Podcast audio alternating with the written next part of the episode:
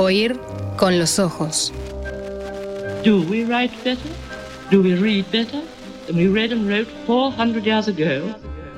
Un programa bajo los efectos de la lectura. Que la música para mí es lo más importante que hay. Bueno, la música. Ahí Es mucho, es, es básico para mí. Es básico, sí, sí. Nuestros artistas. Fernando Medina, Es una obsesión. Compro libros y ni siquiera los leo. Los acaricio. Yara López, Throne Ukbar Orbis Tertius was a fundamental text for me. Emanuel Bremerman, Si a mí me preguntaran si existe un libro que se parece al universo, o por lo menos que pueda dar una especie de mapa, una cifra del universo, ese libro seguiría siendo para mí. Tamara Silva, Lo que se extraña son los 20 años. Es todo lo que significa el mundo a los 20 años. Guillermo Dalén Carpinto, Al mismo tiempo me parece que podemos eh, ya añadir a esta magnífica metáfora, oír, escuchar a los muertos con los ojos, eh, eh, la, la posibilidad de escuchar a los muertos con las orejas. Rafael Mandresi, si tuviera que elegir un solo libro de los muchos que he leído, ese libro sería ciertamente Producción. Valentina Fuster.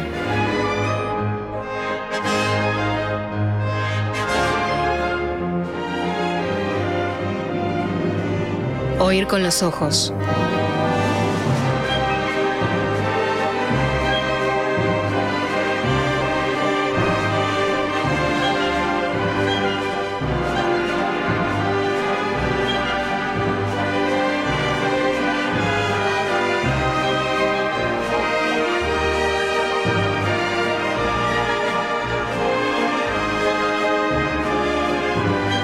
Oír con los ojos. Como dice Netti, Para mí el acto de escribir tiene mucho de un acto de amor. Que al pie de la letra al pie de la letra.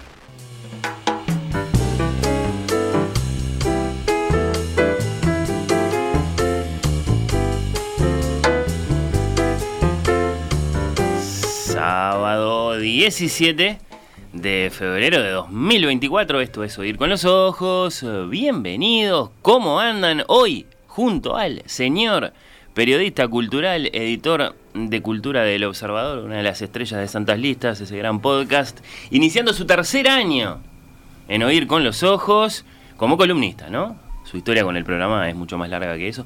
Emanuel Bremerman, bienvenido.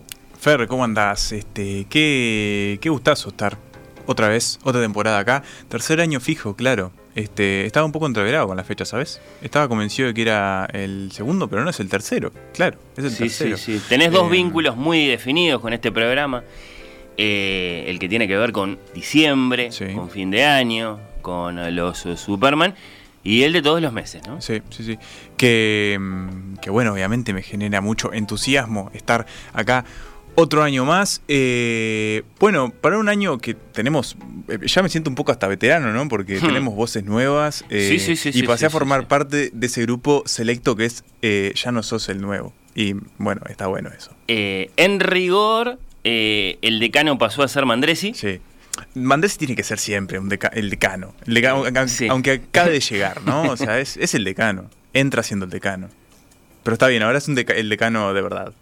Decimos participación especial, decimos director honorario, no sé. Mm. Eh, pero es cierto que nos viene acompañando eh, ya hace unas cuantas temporadas eh, Rafael y ahora con esto de que no están participando regularmente, al menos Lucía Campanella, Natalia Mardero, eh, bueno, sí, eh, Emanuel y Ara Mm.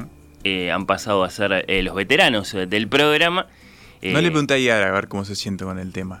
Este, Está muy impresionada ella. ¿Sí? Publicó en Twitter eh, una captura de sus carpetas. Sí, sí, la vi, la vi. La vi y de hecho. eh, Se ve que no le, lo podía creer. la- eh, le copié ¿Qué estoy para haciendo? este año.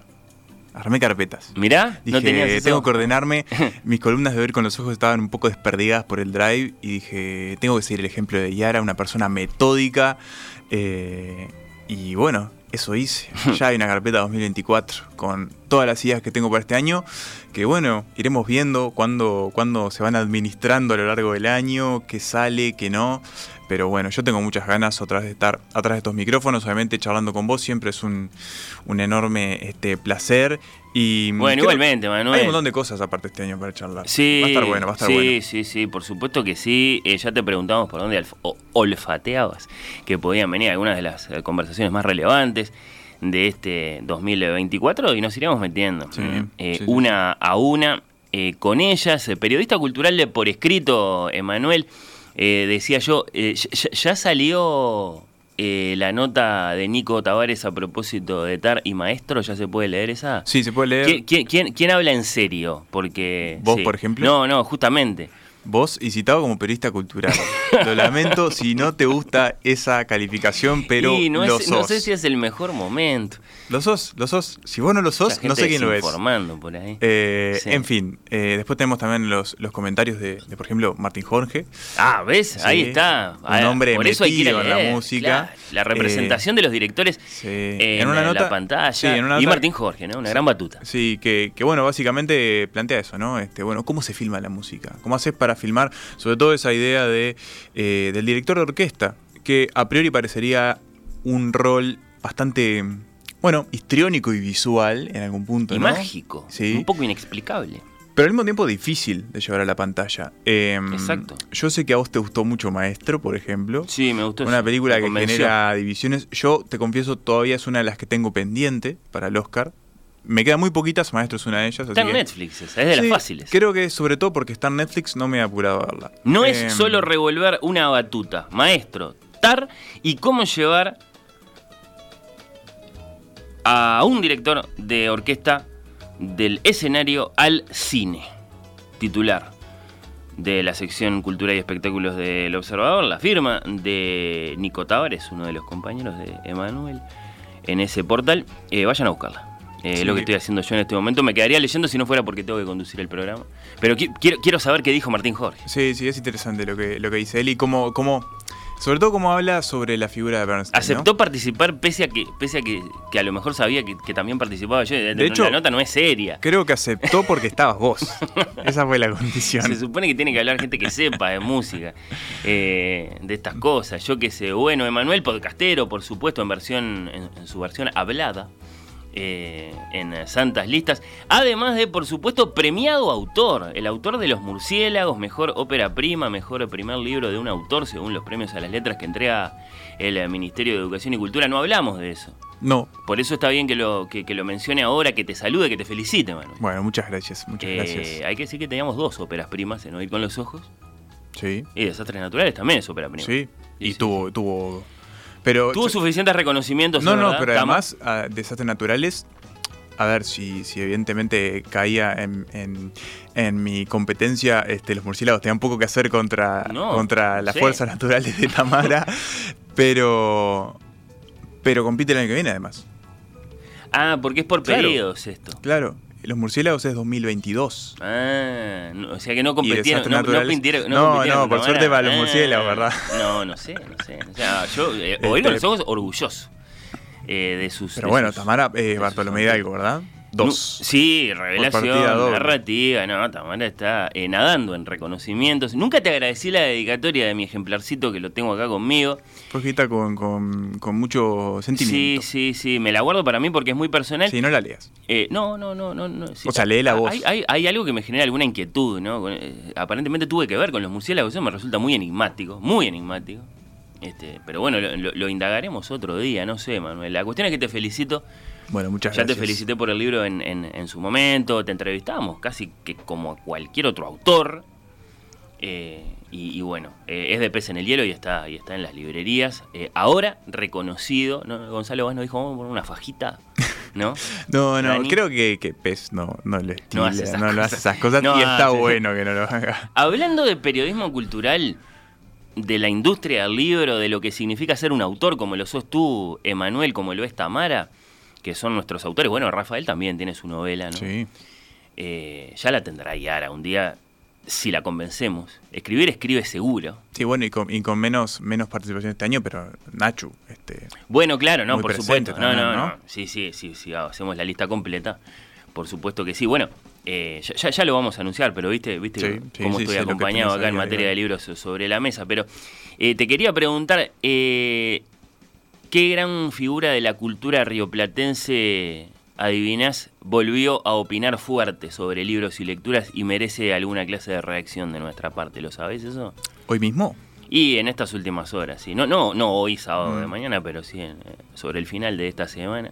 Figura de las letras rioplatenses. Sí, Se sí. me escapa, pero vi por Opinando ahí. fuerte, fuerte, ver, fuerte. ¿Puedo tirar un Y- Martín Caparrós, por Mm, ejemplo? no, Li- no. Leí que. Tiene que ver con una visita al Uruguay. Ah, Sí, tiene que ver con.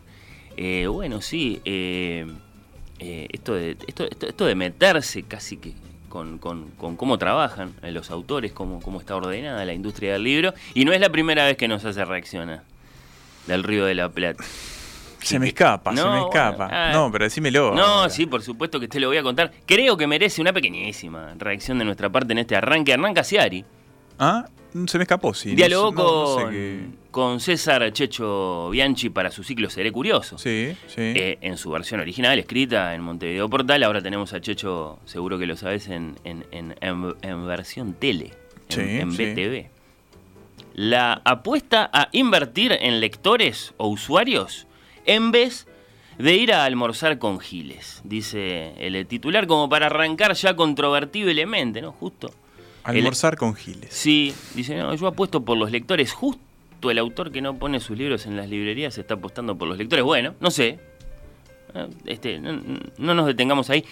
El escritor argentino llega a Montevideo para narrar cuentos propios, 21 de febrero. Pasamos, ¿por qué no? El aviso Casiari en Sala Camacuá, cuentos contra reloj. Afirma que la escritura no es la principal forma de contar historias. Eso incluso podría ser hasta más enigmático, habría que ver qué significa, pero hay por lo menos tres momentos, Emanuel, de antología en la entrevista. Y yo voy de lo más grueso a lo más sutil para que no nos acusen de efectistas. Y, y, y porque es el orden en el que aparecen, además, los ítems en el propio diálogo con, con Checho. Primer momento, una crítica conteniendo un fuerte agravio a la industria del libro. Eh, le dice Checho, yo como autor de libros en Uruguay gano, como todos los escritores, un 10% del precio de tapa de cada libro vendido. Vos sos bastante más generoso con los autores que publican libros bajo el sello de Orsay, que es el sello que creó eh, Hernán eh, Casiari, que es una revista, es un portal, es una tienda, y es un sello editorial. ¿Cómo lo lográs? No es generosidad, dice Casiari, es la demostración de que la industria caga al autor. Disculpen ustedes, pero es lo que Sí, dice. sí, ¿no? sí. Una cosa es teorizar. Sí, una cosa es teorizar sobre esto. Antes de la existencia de Orsay se podía teorizar, entonces el editor te podía explicar por qué te daban el 10% y no estaban cagando al autor. Te hablaban de las necesidades de marketing, de esto, de lo otro. Siempre fue una conversación muy larga y muy tediosa. Nosotros decidimos darle al autor el 50%, sobre todo para que dejen de teorizar pelotudeces, para que tengan que reconocer necesariamente, ok, los estamos cagando. Nosotros pagamos el 50%. ¿Y no se rompe la cadena? Reacciona Bianchi. ¿Y sigue funcionando y el negocio no pierde rentabilidad? Claro que no perdemos rentabilidad, si no, no podríamos hacerlo. El hecho de que sigamos haciéndolo a través del tiempo hace que las grandes editoriales ya no puedan decir que no se puede hacer. Te dicen otra cosa, te dicen ok, pero eso lo puede hacer Casiari solamente, te dicen que no es extrapolable. Eh, acá hay una acusación, ¿no? La, la- la industria caga al autor. Eh, segundo momento, es decir, claro, Ahí, ahí- sí. Eh, es o sea, raro, ¿no? Es raro. Creo que no- ahí, se, no lo se- explica. se pueden anotar algunas cosas y creo que todos podemos estar de acuerdo en que el autor en la cadena que lleva un libro este, o en la cadena de reparto de, de- de porcentajes y de pagos, digamos que es el, el- el porcentaje menor, es evidente. Eh, Con- casi a veces compartido, ¿no? Si no me equivoco, con la editorial, un poco más la editorial. Acá viene el asunto, acá viene el asunto. Pero está el factor librerías distribución también ahí, Exacto, eso es lo que le dice Bianchi muy relevantemente. De repente también te dicen que el libro no estará bien exhibido en las Claro, librerías. está ese tema. Es casi boswelliano por parte de Checho, haciéndose un poco el ingenuo, a ver qué contesta el otro, porque es sabido, los libros de Orsay no van a las librerías, solo se venden a través de la tienda online de Orsay. eh, vos querés comprar, yo qué sé, La felicidad terrible de Lizzie Tagliani, que fue uno de los libros más promocionados del sello, ¿no? Solo lo podés comprar eh, en esa tienda, ¿no? O sea, eh, y, y es eso, en rigor, es bastante contundente, esto es lo que le permite eh, a Cassiari pagar el 50% a sus autores. Y sí, además es, un hecho que el, el argumento quizás de, que, él dice que se esgrime, ¿no? Para decir por qué no se hace esto por parte de las editoriales es solo lo puede hacer Cassiari. Tiene una cuota también de, creo yo, de, de- de- verdad, ¿no? Porque no todas las editoriales pueden decir, bueno, a nosotros nos compra solos por... Pero es que ni siquiera es No, o opinable. sea- Si acá hay una cuestión que es de establecer los hechos, ¿no? Sí, y, y- y la respuesta de Cassiari por eso merece alguna clase de reacción. Eh, él dice, eso ya forma parte de una segunda cosa, el ego de los narradores. Nosotros cuando firmamos el contrato con los autores les decimos, ustedes van a ganar el 50%, pero... Y ahí uno está esperando que él les diga, no si está narrando lo que le dice a sus autores, pero los libros no van a ir a las librerías. ¿no? Que eso es lo primero que les tiene que decir, evidentemente. Sí. No, les dice, posiblemente no salga ninguna reseña del libro en los suplementos culturales de los diarios porque eso es un negociado que hay con las grandes editoriales. No, bueno, eso es O sea que mentira. no solo... Eso es mentira, para empezar. bueno, claro, una seria acusación dirigida a los suplementos de cultura. No sé cómo será en Argentina, Manuel, pero vos dirigís yo- uno acá. Sí, no, no es un suplemento de cultura, eso vamos a dejarlo Bueno. de- de- plantado Sí. acá, no lo es. Eh, Pero no se nunca lo fue nota, ahora ¿no? menos, pero pero no, no, no sé, yo desconozco y, y que, que eso, que eso quizás, no sé, quizás sucede, no sé, yo lo desconozco. Eh, y no sé qué pasa en Argentina. Pero, si sucediera, vamos, vamos a manejarlo en hipotético, sería grave, ¿no? O sea, que, la- Y- que los suplementos de cultura le vendan a las Y- editoriales las reseñas, Sí. que las negocien. Sobre todo, la, a, a ver, quizás hay cosas que se negocian, no lo sé. Sí dice que una reseña firmada por una persona que ha dedicado, no sé, buena parte de su carrera a construir una suerte justamente de firma en torno a la crítica de libros y que tiene como cierta espalda en ese rubro y no sé, me cuesta pensar que empiece como a, volantearse en las grandes editoriales para cobrarles una, una reseña. O sea, no sé. Eh, capaz estoy pecando de ingenuo. No lo sé. Mm, No me consta. Eh, a- No sé qué pasa en Argentina. Tiene dos es- niveles esto, ¿no? Sí. Por un lado, omite el detalle más determinante, ¿no? Que, claro, los libros no van a las librerías, son las librerías las que se quedan con el 50% y por lo tanto las editoriales no Claro. parten del 100% del No, precio claro. de venta al público O sea, para después repartir. Claro, no tienen la posibilidad Claro. las editoriales de negociar ese porcentaje Si con los autores. ponen los libros en las librerías, eso significa que las editoriales parten del 50% del precio de venta al público. Sí. Y de ahí sacan para financiar el libro. Para eh, generar algo de, que a eso- veces de, ganancia para ellos también, Claro, que, eh, que es fina- lógico. Financiar el libro que es, es- es- es una suma de costos, ¿no? Es, este, desde, eh, bueno, eh, todos los profesionales que trabajan en la, en la redacción e impresión del, del libro, y eso puede llegar a abarcar, bueno, sí, mu- muchísimas personas, no- no- ni siquiera podemos enumerarlas de tantas que son. Es el corrector, el ilustrador, el diseñador, el maquetador, bueno. Este, la, la- la propia distribución, que es una logística relativamente Sí. complicada, que se puede tercerizar o no. Si Penguin, por ejemplo, la, la hace por sí misma.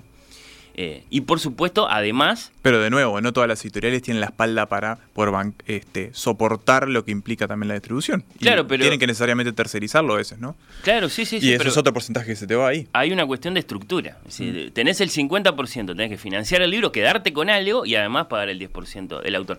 La discusión seria, evidentemente, es 10% o un poco más, 10% o 20%. Capaz que pueden llegar al 20% y ahí es, ahí, ahí es donde estamos discutiendo. Lo hemos hablado, se lo hemos preguntado, por ejemplo, a Julián Ubiría de Penguin.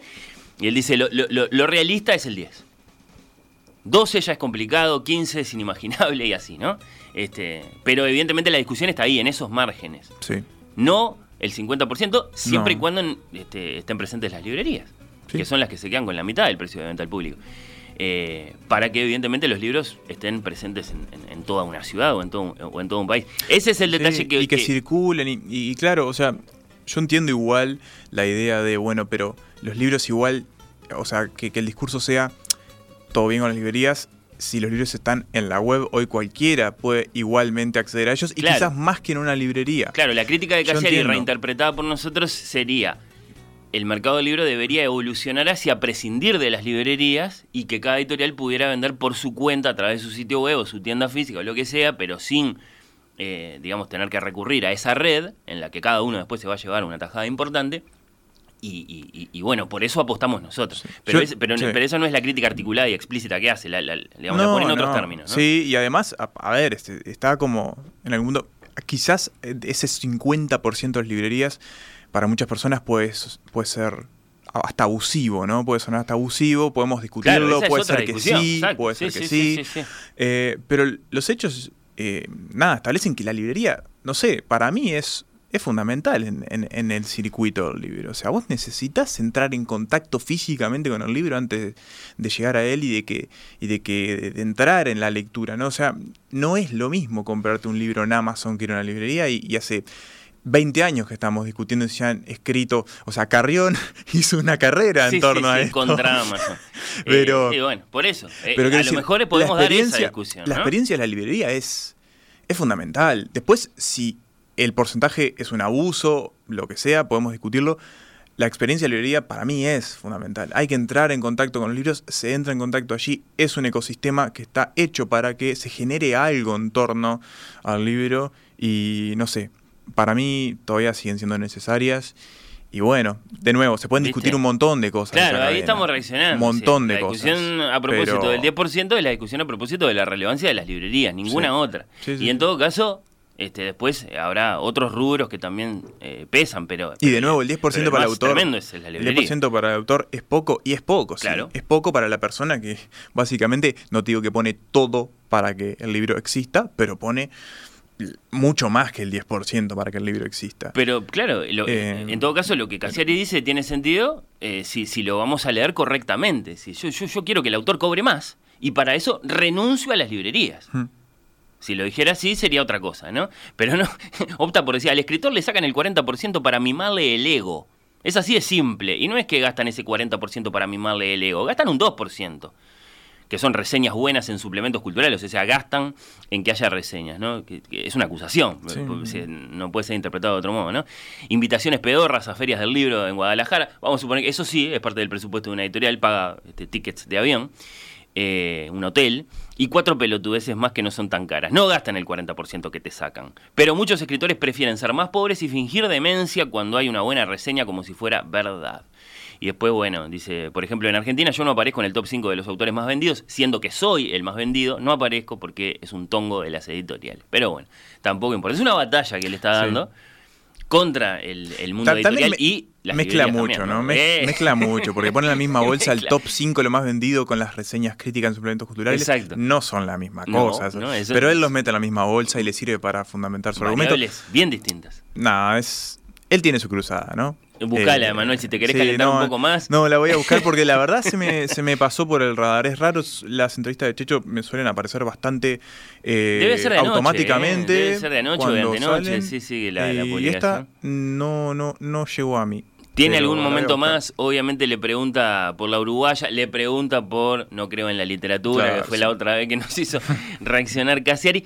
El cuide de tu comentario era decir que la gente ya no lee grandes y voluminosos libros como antes. Y la respuesta de Casiari, otra vez, la escritura es una modalidad del pasado que seguimos utilizando como referencia, pero ya no es la manera de recibir historias. Y vuelve con esto de que Otra libros vez. es historias. Otra vez la pelota en la casa Que suena a, a- a un infantilismo, ¿no? Si son los niños los que leen para recibir historias. En principio nosotros leemos porque... eh, eh, Sí, sí, sí, sí, sí. En fin, porque ahí están este, la lírica o la representación o el pensamiento y no solo las historias. Pero bueno, este... eh, Quizás él lea solo para las historias. Claro, Pero bueno. la literatura como cuentito. Mm. Está en su derecho a hacerlo, Sí. no así de generalizar de que la humanidad entera le dé para sí, eso. sí, sí, Pero sí, bueno. Eh, no, eh, que merecía una reacción. Sí, no, lo o, merecía. o- o no lo pudimos evitar, que no sé si es lo mismo, ¿no? Eh, No, pero estuvo, sí, me- me- es un tema muy interesante sí, toda la cadena. De, lo que hace que, a ver, este programa se basa en ese pilar que es el libro. Y el libro no llega a nosotros por arte de magia, llega por una cadena. Así que siempre está bueno reflexionar sobre, sobre esa cadena. Hoy en Oír con los Ojos, la ciencia y su sex appeal.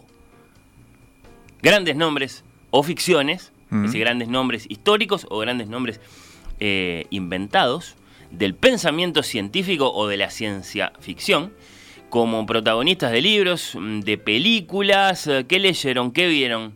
columna de Emanuel con Oppenheimer de Nolan. Sí, que la traemos de nuevo. Gran candidata Te a diría que la- Best Picture.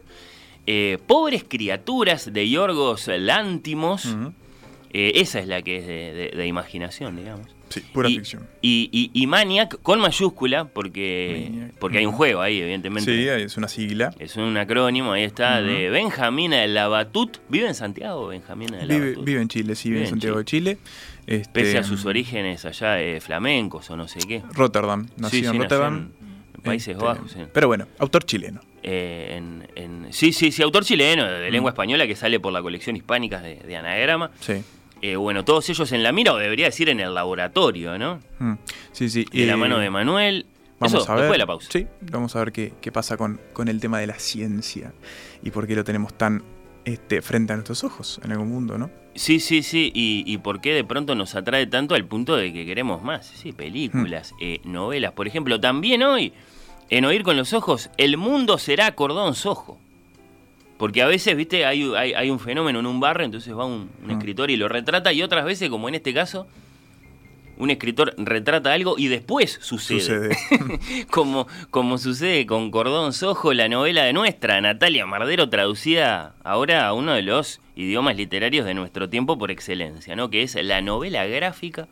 Nos vamos a meter con este hit eh, de época, es una novela de 2014 eh, que Nachu escribió cuando de pronto la muchachada eh, se mudó de barrio para pasarla bien de noche sobre todo y, y bueno y copó el cordón y, y bueno y esta y esta sátira no que esa era la intención original de Natalia de, de decir cordón sojo como se venía diciendo Palermo sojo en, en Buenos Aires. Generacional porque hay una cuestión con, con- con una etapa de la vida evidentemente y bueno y qué más es un hit inmobiliario evidentemente Evidentemente, y sí, muy profética, Nacho, ¿no? Este, Cordón Sojo, sí, Cordón sí. Sojo es una realidad por fuera de las páginas. Sí, sí, hay mucha nota en el observador que se llama Cordón Eh, Sí, Sojo. sí, sí, el, el cordón sojo, ¿no? ¿Cuánto sale alquilar? ¿Cuánto sale comprar? Me- Eh, eh, todo esto en forma de entrevista, no solo a Natalia, sino a todas eh, las creadoras, la- las creadoras, los creadores eh, de esta novela gráfica, Lucía Álvarez, Agustina Mandacén y ese gran Master of Puppets de la historieta uruguaya que es eh, Nicolás Peruso, nos visitan todos, ¿eh? Acá en Oír con los Ojos, eh, después del mediodía, Abril, nuevamente la directora de este episodio 3 de la temporada 8 de Oír con los Ojos. Saludos para ti y un beso para Valentina. Que se mejore pronto. ¿Podemos pasar la página, por favor? ¿Se puede venir muy brevemente antes de la columna de Emanuela de nuestra sección? Esa canción ya la escuché.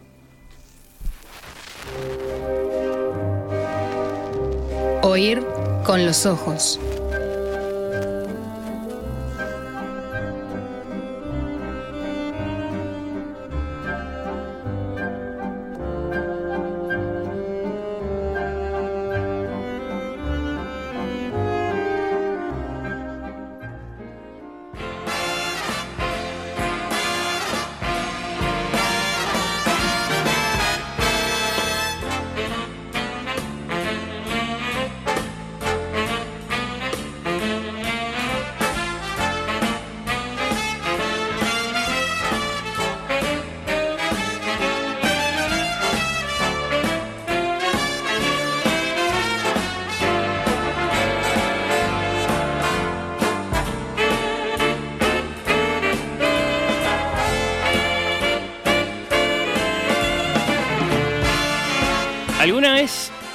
Fueron demasiado honestos con algo? Se les fue la mano de honestidad.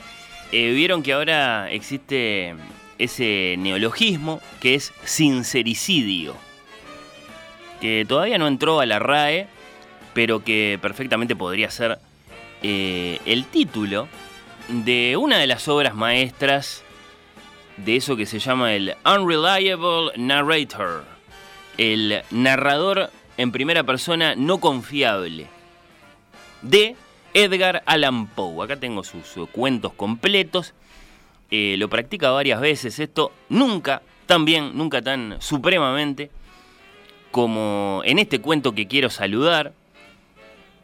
Eh, se dan cuenta, ¿no? ¿A qué me refiero? Eh, alguien está refiriendo allí unos hechos y uno comprende de inmediato que no está del todo claro que nos esté diciendo la verdad, que esté en sus cabales. Este narrador es un narrador no confiable, un unreliable narrator como se dice en inglés para la teoría.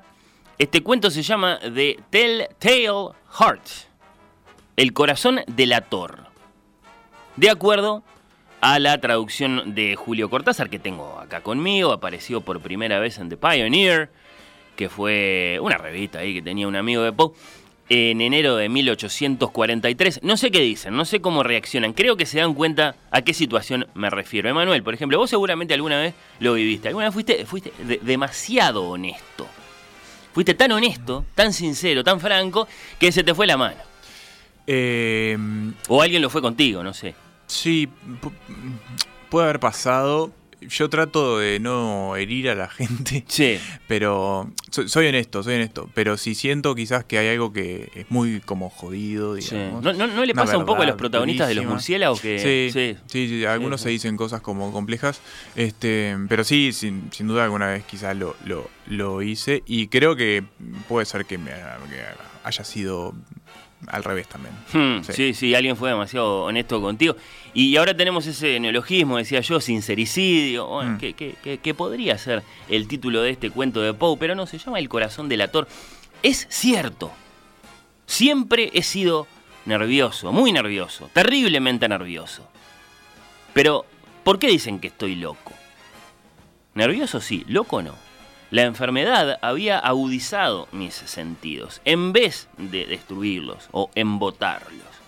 Este protagonista, este unreliable narrator, este narrador no confiable, declara una enfermedad, ¿no? Y mi oído era el más agudo de todos. Oía todo lo que puede oírse en la tierra y en el cielo, muchas cosas oí en el infierno. ¿Cómo puedo estar loco? Entonces, escuchen, observen con cuánta cordura, con cuánta tranquilidad les voy a contar mi historia. Es la historia, Emanuele, de una visita de la policía. No sé si te pasó alguna vez. No, por suerte no.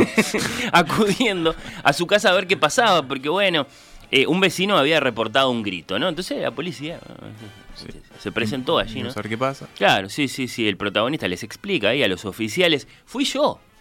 Tuve una pesadilla, grité, nada raro por acá, ¿no? Llevé a los visitantes por toda la casa, escribe Poe.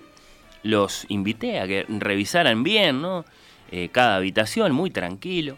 Los oficiales parecían satisfechos, los modales de nuestro protagonista los habían convencido, ¿no? Evidentemente.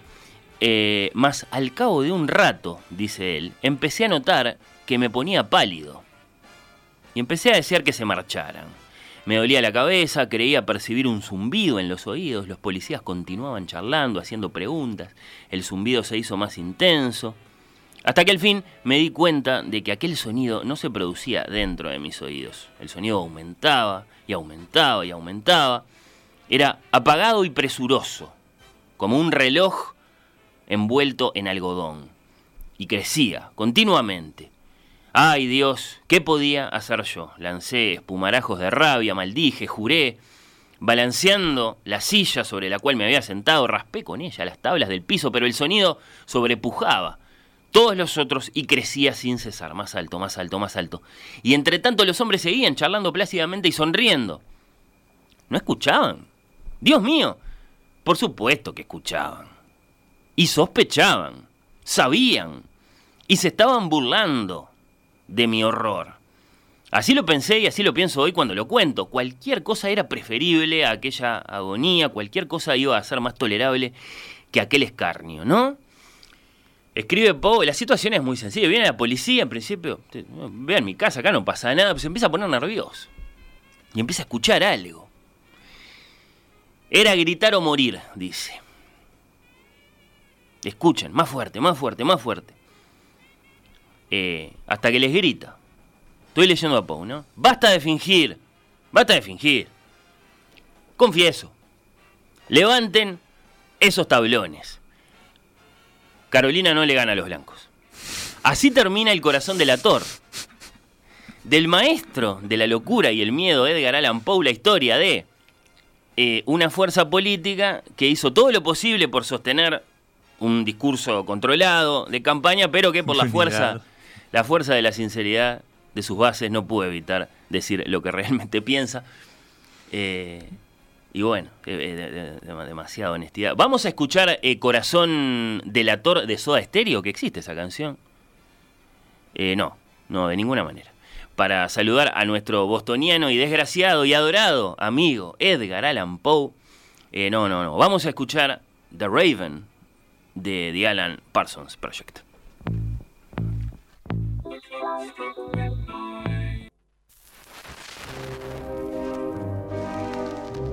Oír con los ojos. Al pie de la letra.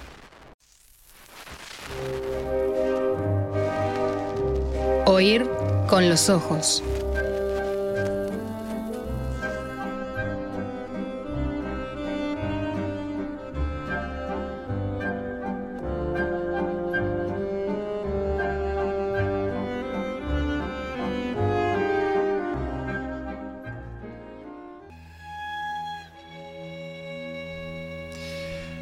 Bueno, estamos eh, abriendo esta columna Fer con American Prometheus, una parte de la banda sonora de Oppenheimer, la película de Christopher Nolan. Eh, banda sonora compuesta por Ludwig Göransson. Eh, se aparta un poco Nolan en este caso de su colaborador habitual, Hans Zimmer. Y vos lo mencionaste, hoy vamos a hablar un poco de la ciencia y su actual sex appeal. Vamos a mencionar los casos de Oppenheimer, de pobres criaturas, de la Batut, pero antes yo quiero hacer una pregunta, hacerte una pregunta, a ver qué pensás vos. Sí. Eh, lo primero es, eh, Te escuchamos. ¿a quién tenemos que darle las gracias o, en su efecto, culpar de lo que nos está pasando ahora? Y ¿Cuándo empieza esto? Sí, sí. Vos pensás que hay que culpar a Hmm. Christopher Nolan directamente, eh, a Robert Pattinson, que parece que fue el que le alcanzó el libro en el que se basó Oppenheimer mientras estaban filmando Tenet, ese despropósito llamado Tenet. Capaz hay que culpar, no sé, eh, a Barbie, So- porque sin so- Barbie no sí. existe lo que fue Oppenheimer. hay que culpar eh, quizás a un fenómeno que viene de unos años anteriores y que ahí quizás también se mete la batut y un verdor terrible, como sí. rescatando una porción de lo que la ciencia implica en el mundo de hoy. Pero vi- vimos un par de grandes películas. Una Sí. sobre Alan Turing. Sí, el con, código eh, Enigma, con Benedict eh, Cumberbatch. eh. Vimos una sobre Stephen Hawking. la teoría del todo. Oscar. Isaac también. Vi- vi- vi- vimos algo. Hay Quizá alguna- no a este nivel de suceso. Hay algunas un poco más mitad de tabla. Por ejemplo, unas que en las que se. Bueno, eh, se relató la, la vida. Yo no las vi, así que no puedo decir cómo están, pero no pasó mucho con ellas. Se llaman Tesla. Obviamente, Nikola Hmm, Tesla, no de sí. los autos de Elon Musk. Eh, y otra de Madame Curie, del 2019. Em, pero bueno, quizás tenemos que ir un poco más atrás todavía y a que este entusiasmo, eh, quizás un poco desmedido o no, por, por estos relatos en torno al mundo científico y sobre todo a las personas que le dan forma al mundo científico. La pregunta está muy bien hecha, Manuel. En algún punto nos empezamos a interesar de manera eh, fuerte, apasionada, Capaz pasó. por estos grandes Sí. aventureros del pensamiento Mm. y, y los descubrimientos, estos grandes eh, Porque si yo, te, asomados a los misterios si yo te digo de la que ciencia. Sí. voy a hablar de pobres criaturas, también esta película del griego Yorgos Lántimos, que está nominada al Oscar, eh, quizás ir todavía más atrás, porque tal vez tenemos que ir hasta Mary Shelley y a Frankenstein, Claro. al año sin verano, ¿no? a esa reunión en la Villa Diodati, a orillas del lago Ginebra, eh, donde se gestó, por ejemplo, entre otras cosas, Frankenstein y el vampiro de Polidori. ¿Qué pregunta detrás de la Em. pregunta que estás haciendo eh, nos acecha? ¿Será la pregunta por las inteligencias artificiales y las otras, las nuestras? Sí, sí. ¿Y qué Entonces, y, y entonces la pregunta por qué es lo humano. Mm. Sí, sí, para mí, bueno, yo lo voy a decir, no sé si la respuesta está Esa es la pregunta de, de, Sí. de- de Shelley, ¿no? Y de Sí, Frankenstein, sí, sí, sí. evidentemente. ¿Qué es un ser humano? La, la respuesta, bueno, yo no sé si va a estar en esta columna, así Hmm, que hmm. este, ya adelanto que quizás alguien se pueda frustrar. Yo al menos no tengo que, claro que la traiga. Pero bueno, hay algo que es claro y es que estamos inmersos en, en esta idea de que el científico es el nuevo sexy. O al menos tiene este sex appeal que la cultura popular inmediata, la cultura de masas, este, contemporánea en la que estamos viviendo, les presta mucha atención, los consolida con números claros, números que, que- que voy a poner sobre la mesa. Desciframe el universo. Sí, Sí. y tenemos tres fenómenos. tenemos tres fenómenos. Sí, dos sí. cinematográficos, son dos fenómenos cinematográficos, y uno literario, que son los que le van a dar este, forma a esta columna. Em, ¿Para vos te parece que la ciencia y sus trabajadores son seductores en términos narrativos? Yo creo que sí, son muy seductores. Pero por supuesto. Ahí podemos tener una respuesta, ¿no? Este, hay material del que extraer, hay un caldo en el que podemos revolver y sacar de todo, ¿no? Hay un, hay un giro, un vuelco que lo percibo eh, de manera muy, muy, muy rotunda, que es que, eh, bueno, lo, lo- lo- lo- dice Stephen Hawking en el prólogo de alguno de sus libros. eh, el, el- el- el científico es el que le pateó la silla al filósofo. Hmm, Sí. A- eh, en cuanto a eh, la, la titularidad para hacer las grandes preguntas y en cuanto a promesa de aproximarnos a algo.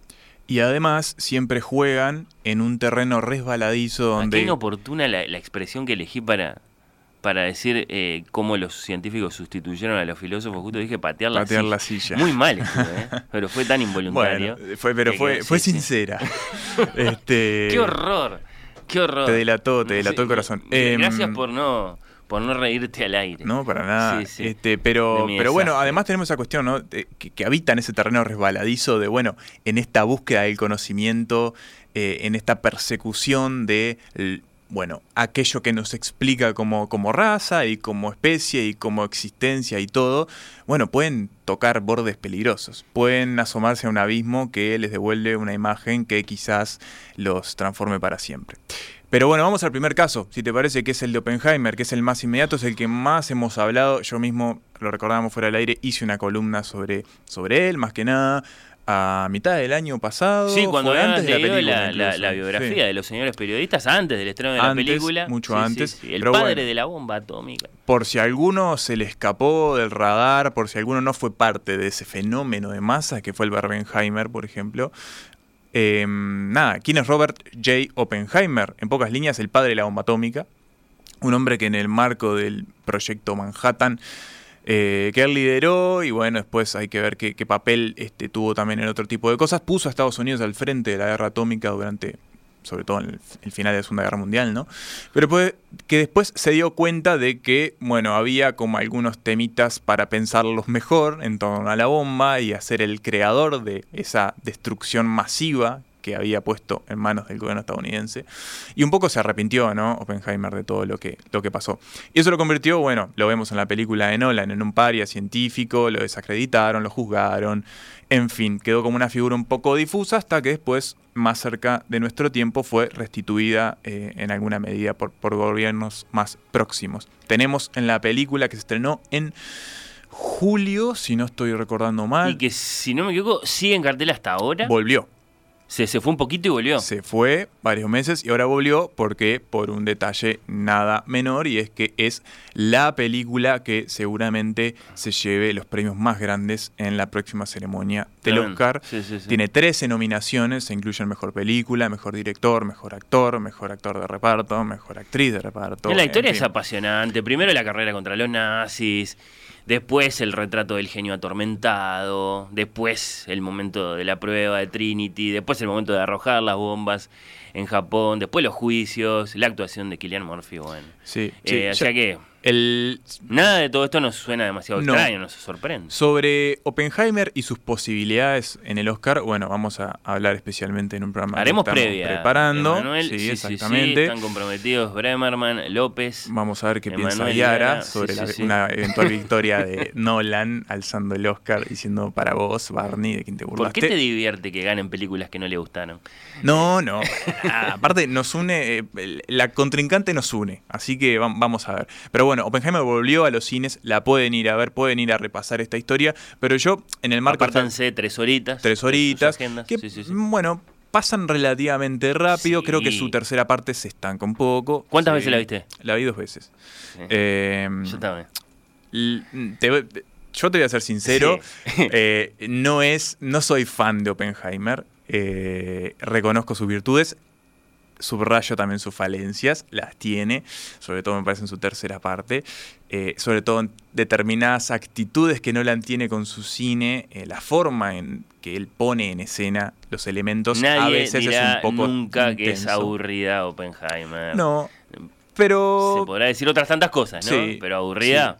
Sí, este, y bueno, tiene escenas impresionantes, ¿no? El ensayo de Trinity es quizás de las mejores secuencias que nos dio el año pasado.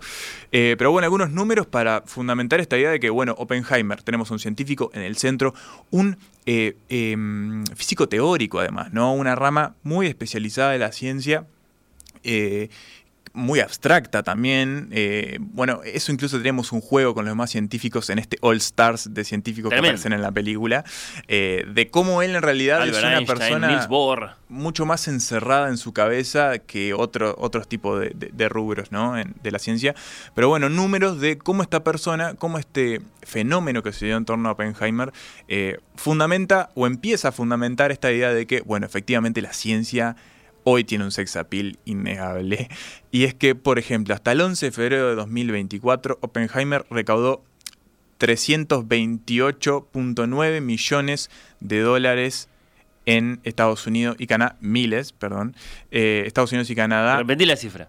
Sí, eh, voy a dar la, la total, porque Sí. esto es solo Estados Unidos y Canadá y quiero sumarla toda. A nivel mundial, Sí. Oppenheimer recaudó 959.3 millones de dólares y tiene un presupuesto que no supera los 200, o sea que eh, recaudó muchísimo. Es la película de Nolan que más recaudó de todas, incluidas las de Batman, que fueron un fenómeno bastante grande. Es la segunda película con clasificación R más taquillera de todos los tiempos, por detrás de Joker. Clasificación R es para mayores, restringida para menores de 18 años. Esto es bastante curioso porque, bueno, porque sobre no todo es- tiene un par de escenas sexuales que la verdad son bastante... No, pero no es por eso. No, no debe ser por eso. No, No, ¿sabes qué es por eso? ¿Es eh? por Es eso? por eso. La clasificación en Estados Unidos es bastante puritana. Es por lo sensible del tema de la bomba atómica. ¿o No, no, no, no, es por no, eso. No, no, no, no, no, no les importa tanto eso a los, a los yankees. Es más una cuestión de hay gente desnuda teniendo sexo restringida para menores de 18 años.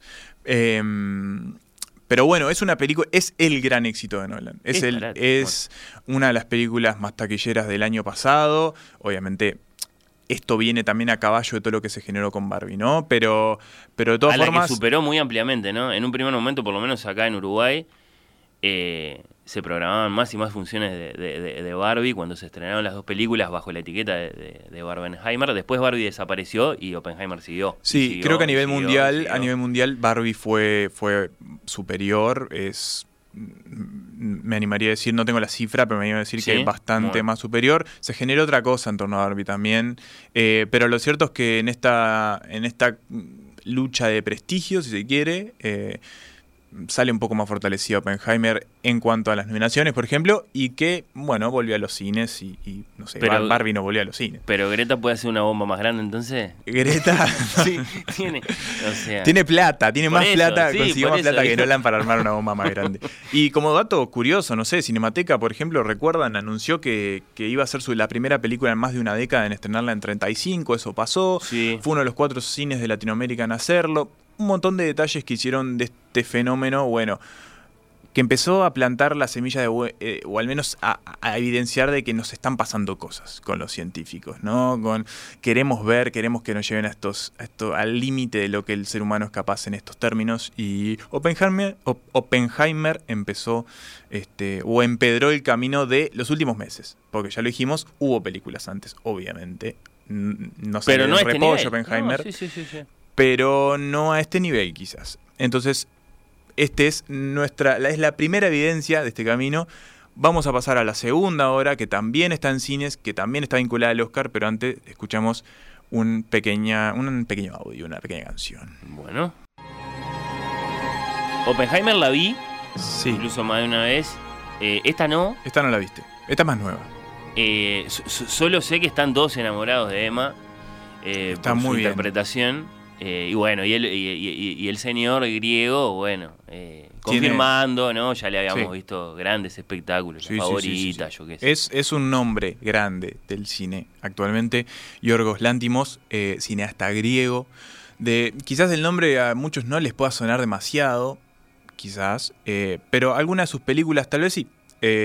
Él ya tiene un recorrido en esto de los premios con La Favorita, su película anterior. Olivia Colman y la propia, La propia Emma Stone. Emma Stone y Rachel Weisz también. Es verdad, es un trío. Es un, es tridente, sí, sí, sí. digamos. También él tuvo, eh, por ejemplo, otros éxitos internacionales como Canino, una película Ah. griega que, si no estoy errando ahora, se llevó la palma de oro en Cannes o, o- o estuvo ahí. Quizás después chequeemos ese dato, no tengo tan claro. Pero sí le fue muy bien. Eh, bueno, La Langosta, El Sacrificio de un Servo Sagrado, un montón de películas en algún punto muy mm, perturbadoras que, bueno, al principio de su carrera lo hacían emparentarse un poco con determinados postulados morales y, y también hasta visuales con el cine de Haneke. Este, pero bueno, que después tomó su propio camino, un camino mucho más surreal, un camino que obviamente decanta en lo que es esta película de la que voy a hablar ahora, que es Pobres Criaturas, Poor Things, que está en el cine actualmente, y que vos lo dijiste, Fer, tiene a Emma Stone como protagónica, a Willem Dafoe, eh, a Mark Ruffalo. Pará, Em- Emma Stone y William Defoe, ¿en serio? Sí, sí, sí, sí, sí. O Mar- sea, falta eh, Tobey Maguire, es el hombre araña. Y es el. No, eh, bueno, pero son diferentes líneas. No, Ahí te tenés confundiste. razón. Ahí te Mal confundiste. yo, mal yo, mal yo. Porque Emma Stone es, Es el la- segundo hombre araña. Es la Mary Jane Claro, del... Kristen del- Dunst. Sí, Vos estabas bien. pensando en Kristen Dunst. Exacto, en esa Mary exacto, Jane. sí, sí, sí. Este... No, bien, está. sí, sí, sí. sí. Este, Pero es, lo evitó. es un universo Sp- Spider-Man ahí. Em, película que, bueno, esto está, está en cines actualmente. Tiene 11 nominaciones también al Oscar, un montón. Mejor película. Eh, obviamente, todo apunta a que Emma Stone se va a Es la llevar favorita, ¿no? el Sí, premio. sí, Sí, sí, a mejor actriz. Le lo merecería porque de verdad está. ¿Ya lo ganó por La La. Land o estuvo nominada? Ella y ganó por? La La Land. Ganó, sería ganó, su segundo Oscar en una actriz que tiene 35 años. Y debería ser su tercero por su interpretación de Mary Jane Watson, precisamente. Eh, sí, Pero no, no, pero, ella tampoco hacía de Mary Jane. ¿Cómo que no? No, ella hacía de Gwen Stacy, que es eh, una novia previa, entiendo, a de Spider-Man a Mary Jane. No las vi esas, lo que pasa. O en otra línea de tiempo. Yo me La confundo, no soy un es- experto. Sí. No soy un no experto, así que no nos vamos a meter en terreno cenagoso para nosotros. Pero, pero bueno, eh, pobres criaturas. Acá la situación es bastante diferente a Oppenheimer. El centro del relato no lo ocupa el científico mismo, sino la creación. Mm. Porque Emma Stone, Bella Baxter en la película, es efectivamente el invento, la creación, la bomba atómica, si se quiere, ¿no? En este caso, eh, Bella, el personaje de Emma Stone, es una mujer que tiene algunas alteraciones, al parecer, de orden neurológico, eh, que la convierten en una perpetua descubridora del mundo, de sus placeres, ¿Época? de sus ruinas. No está definido, es una suerte de steampunk victoriano. O sea, Mm. imagínate el código mm, estético de la época victoriana, pero con determinadas máquinas voladoras, curiosas, eh, experimentos que evidentemente no, no terminan de cuajar en lo que eh, los avances tecnológicos de esa época Tem- indicaban. Temporalmente libre, digamos. sí, sí, sí. históricamente libre. Eh, Pobres criaturas es, es la última película de Lantimos, lo dijimos. ¿No se dice retrofuturista o algo así? Mm, yo no, no sé, la verdad que no sé si. ¿Sabes quién podría eh, especificarnos exactamente qué tipo de eh, marco histórico tenemos acá? O marco eh, narrativo. Homero Alcina TV. No, Ramiro Sánchez, un Ah, experto claro. en eh, ciencia ficción que Sí, seguramente sí, nos sí, puede sacar de la duda si esto es steampunk Y o seguro que es. tiene una palabra mucho más complicada que retrofuturista para definirlo. Eh. Pero bueno, la película está basada en un libro de la década de los 90, escrito por eh, el inglés, o sí, eh, escocés, creo que es Alasdair, Alasdair Gray, Alasdair Gray, eh, que también se llama Pobres Criaturas, y que al mismo tiempo yo mencionaba a, a, a Shelley y a Frankenstein porque no es otra cosa que, que una especie de reescritura de Frankenstein o el moderno Prometeo, ¿no? Y acá tenemos de nuevo la figura de Prometeo como Oppenheimer. ¿Y, de- ¿Y Defoe es Víctor? O sea, Defoe es- Exactamente, Ah. eh, bebe directamente de, de- del Frankenstein de, de Mary Shelley. Pero en el caso de la película, el experimento es un poco más retorcido todavía que el de Víctor Frankenstein y su monstruo, si es posible. Sí. Porque en Pobres Criaturas, el científico que se llama Godwin Baxter, que acá lo tenemos a Willem Dafoe, muy transformado físicamente, un hombre que mm, constantemente está trayendo un pasado muy jodido eh, Mm. encima, pero de una forma bastante tierna y, y paternal. Lo que hace es recuperar el cadáver de una mujer que se suicidó estando embarazada, que se titula el Támesis, y decide un poco jugar a ser Dios. Eh, y de hecho a él le dicen así, le dicen God. Eh, lo que hace el científico en cuestión es abrir el cráneo de la mujer. No estoy dando ningún un spoiler porque esto comienza la película, sino extraer su cerebro, extraer el cerebro de su feto nonato e implantarle el cerebro de ese hijo que nunca nació a ella.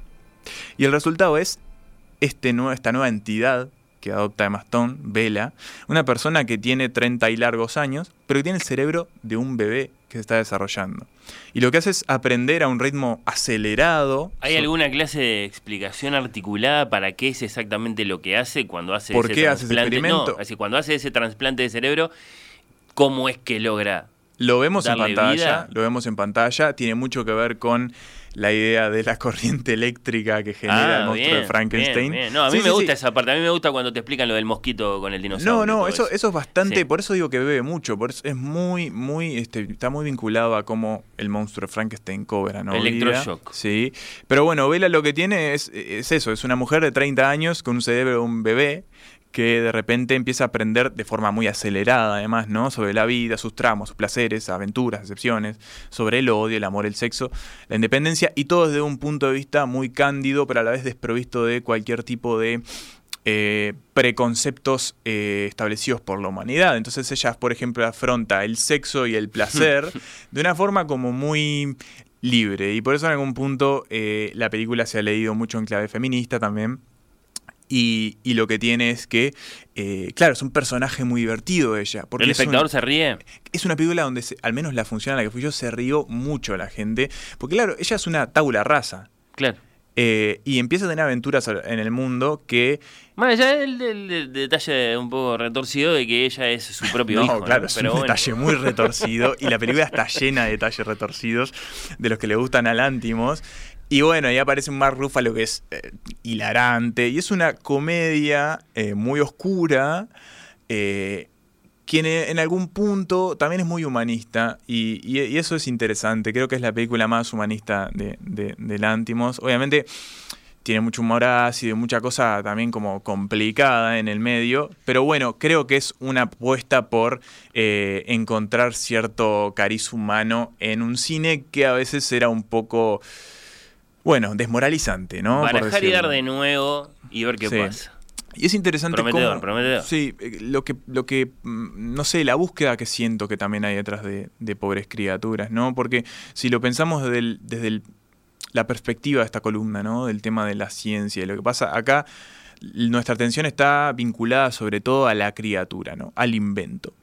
Y, en algún punto nos pone de cara con esta pulsión que tiene este científico, ¿no? De llevar al límite a la experiencia humana, de aislarla, de modificarla. Y de ser testigo de lo que sucede cuando en algún punto, como le pasó también a Oppenheimer, eh, decidimos o tenemos el impulso de ser como estos dioses creadores, ¿no? Estos, estos seres capaces de generar estas energías de lo que, bueno, habitualmente no, no, no, no tenemos mm, eh, la posibilidad, ¿no? Los seres humanos y corrientes. Pero en el medio se cruza con preguntas, dudas, cuestionamientos morales, obviamente, porque a medida que Vela crece eh, y que el científico va entendiendo los caminos a lo que su hija, entre comillas, este, se expone, bueno, obviamente surgen un montón de dudas un montón de conflictos y, similares incluso a- a ciertas como cuestiones que se plantea Oppenheimer. Eh, yo- Peliculón, dice Mauri, atractiva visualmente, Sí. buenas actuaciones, historia entretenidísima, llena de humor, observaciones sobre la conducta humana, le encantó. Sí, a mí, a mí me gustó muchísimo. Eh, y un poco trayendo números también. Eh, obviamente el- son números muy alejados a los de Oppenheimer. Es una película que acaba de llegar a los cines. Pero bueno, por ejemplo, le fue muy bien en Berlín. Ganó el premio mayor de ese festival.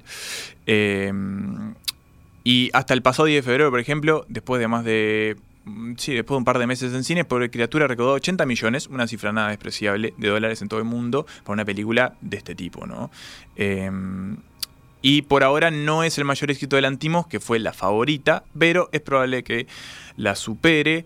Em, y, y bueno, iba a decir otro dato, pero no, no, no, no, no aporta demasiado. Así que me lo voy a. Mm, Pero, pero bueno, la película está en cines, se puede ver. Yo recomiendo mucho que lo hagan. Que un poco a, a la, a la manera que tiene Vela de encarar el mundo, vayan sin preconceptos previos, porque, bueno, es bastante surrealista.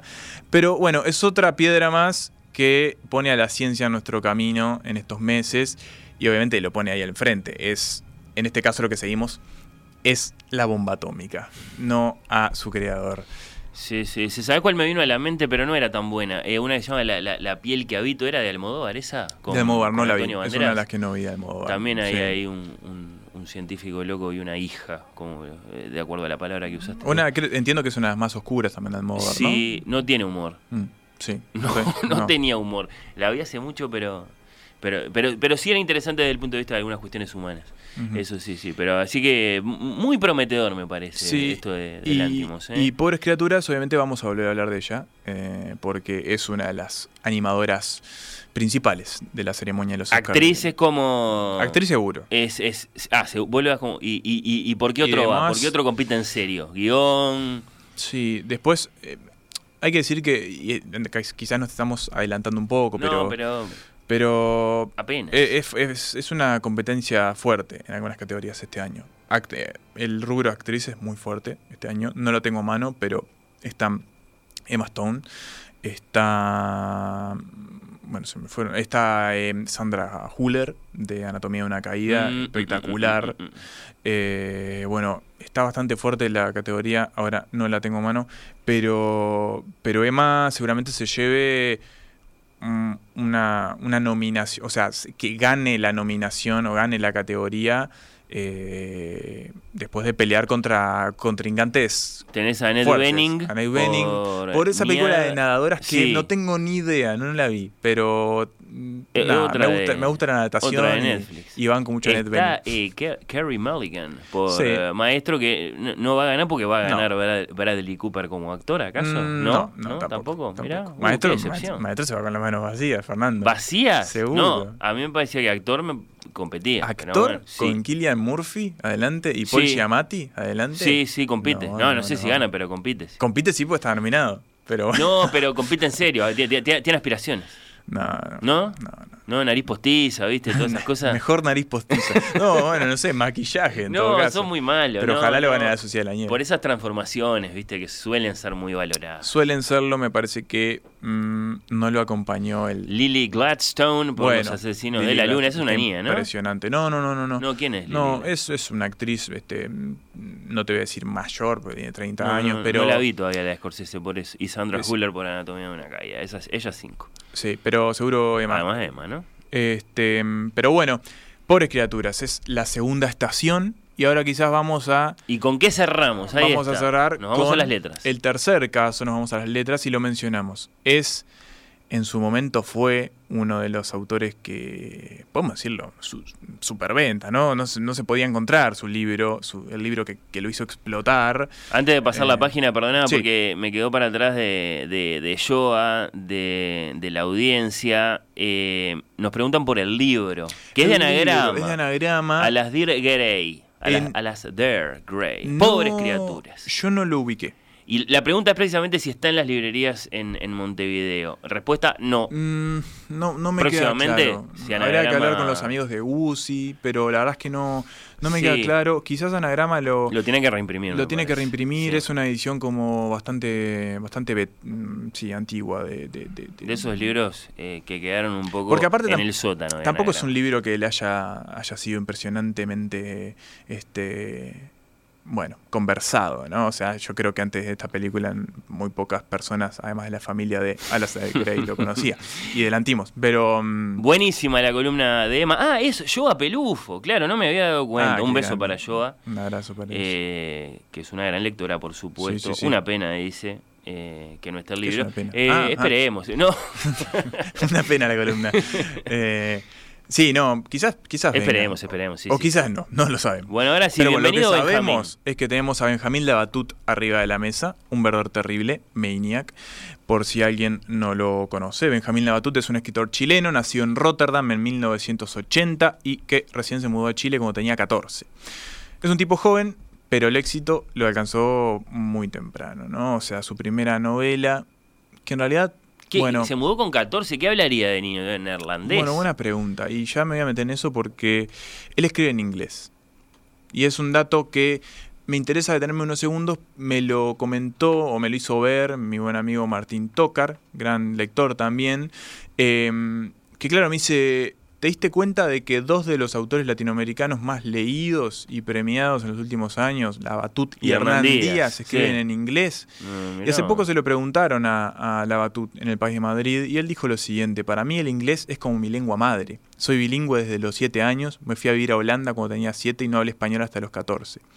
Este, cuando regresé a Chile. Cuando hablo conmigo mismo, hablo en inglés. Todas mis lecturas son en inglés y es y escrito en inglés hace tiempo porque para mí es mucho más natural. Borges lo dijo, es un mejor idioma. Está infectado de otras muchas lenguas, tiene una plasticidad mucho mayor y no tiene los problemas de las rimas. Escribir prosa limpia es casi imposible en español porque se topa con todo. Está, pero aclarame un dato, porque Fortuna de Hernán Díaz Anagrama lo publicó en su colección amarilla de Sí, eso es curioso. narrativas del Y- mundo traducido. Y acá lo ¿Qué pasa con narrativas hispánicas también traducido. Ah, Están traducidos. Maniac está escrito originalmente en inglés y Un verdor terrible también. Por eso se explica que los libros aparezcan, sus libros aparezcan antes en librerías del hemisferio norte, hmm. anglosajonas. Pero están traducidos entonces. Están traducidos en narrativas hispánicas. eh, en el caso de Hernán Díaz fue para Panorama. Sí. Hay decisión quizás más de anagrama que otra cosa, de- del tipo de... Era parte del marketing, ¿no? Que él lo había escrito en Estados Unidos y en inglés para los Estados Unidos, bueno, ¿no? y, para, y para el Pulitzer. Entiendo que Eh, Hernán Díaz va por caminos similares a la hora de explicar por qué escribe en inglés. Sí, sí, ¿no? sí, al margen de que él vive allá. desde Lo prefiere, lo prefiere, lo tiempo. prefiere. Sí, lo ha dicho. De hecho, Labatut ha dicho que, que incluso él piensa ¿no? en inglés y que cuando tiene que hablar español hacen eh, lo que hacemos nosotros cuando hablamos en inglés, ¿no? Pensar primero en, nuestro idioma. Pero bueno, vuelvo. Eh, su primera novela, Un verdor terrible, un hitazo. Eh, bueno, novela. Es, es, un- es- es una novela, pero es algo más híbrido, ¿no?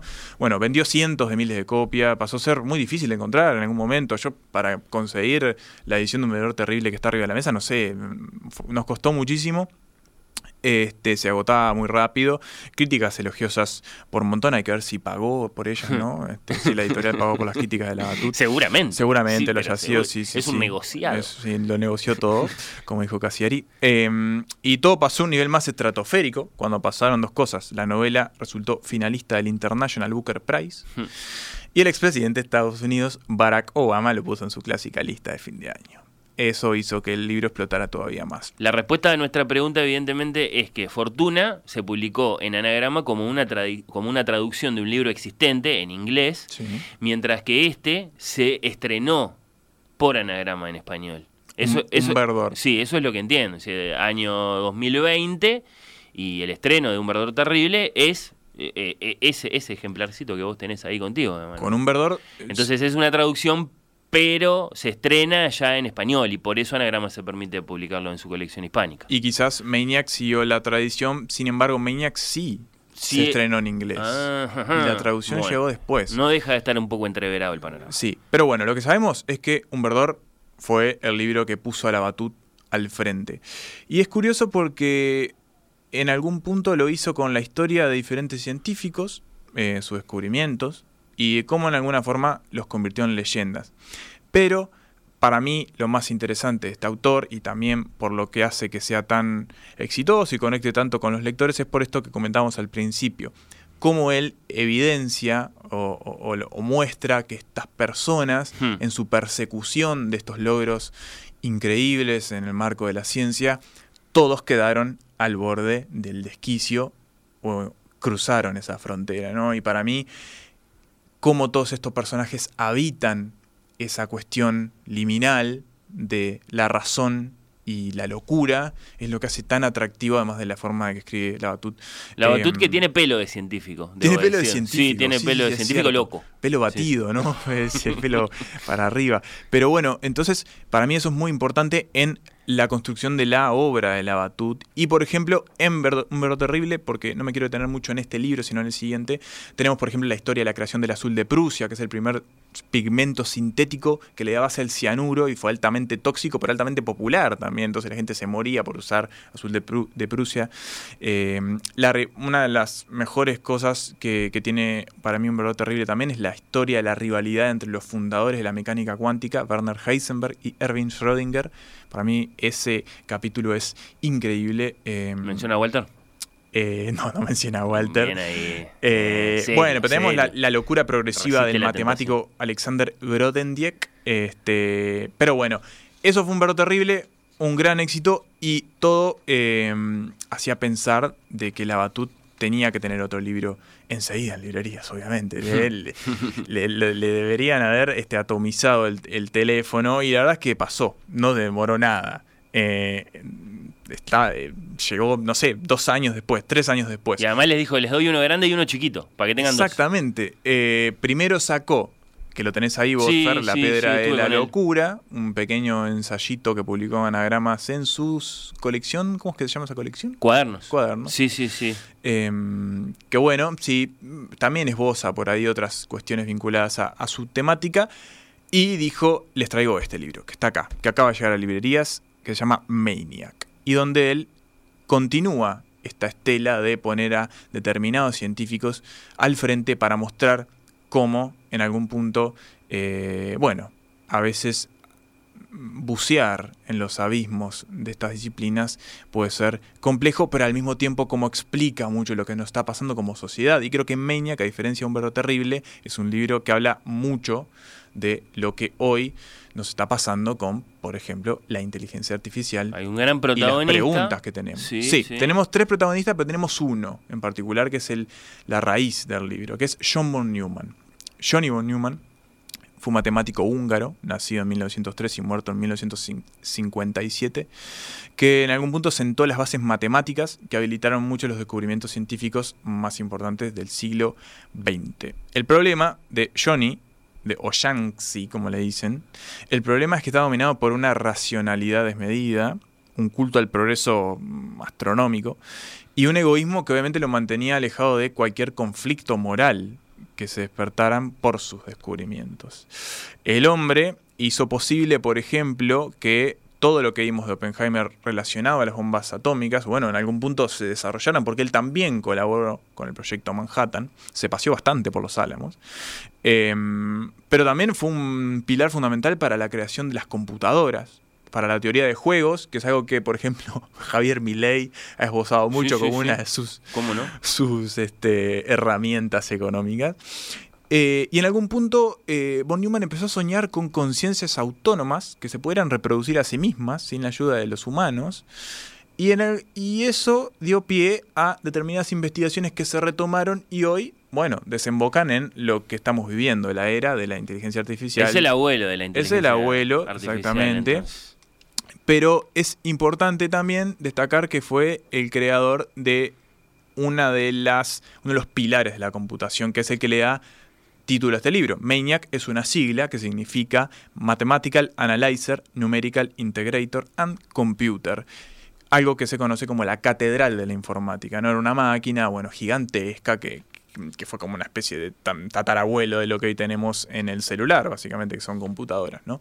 Bueno, von Neumann es el centro del relato y es como el catalizador, el que asoma al precipicio de todo lo que va a suceder, lo que nos muestra lo que está por venir. Es un tipo que no tiene ningún reparo moral en trabajar para la ciencia por encima de las consecuencias, a pesar de las consecuencias, por encima de la idea de preservar nuestra especie. Le dicen, eh, es muy importante el, el- el consentimiento informado. No, nos atrasamos mucho. Exactamente. Vamos para adelante.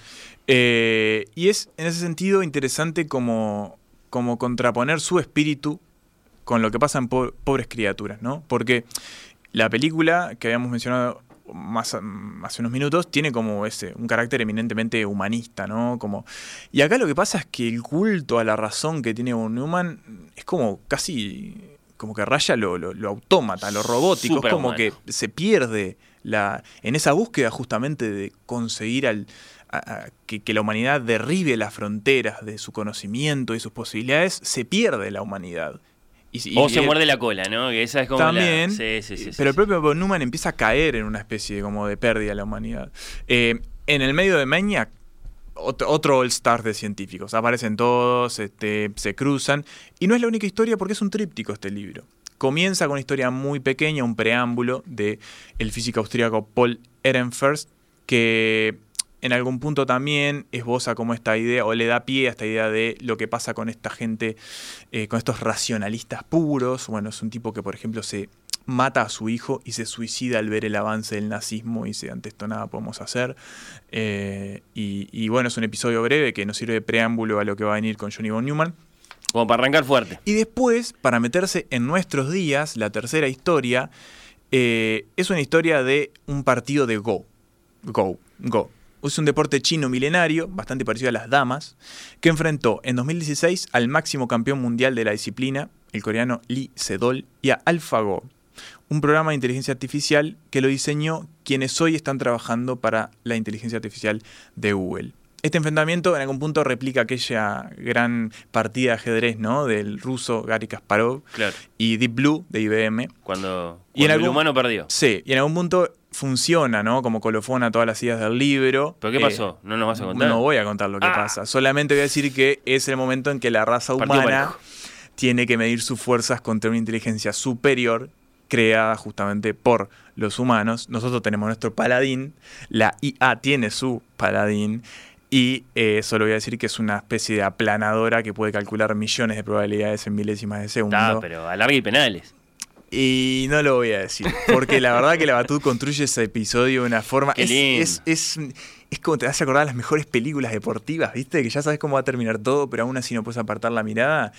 Es, es impresionante ese tercer capítulo. Eh, Maniac es Ya, ya lo llamó fascinante. Christopher Nolan. Sí, Eh, sí. Hay un documental, lo pueden buscar en YouTube sobre este partido. Yo no lo pude ver todavía, pero parece que está muy bien, se llama AlphaGo.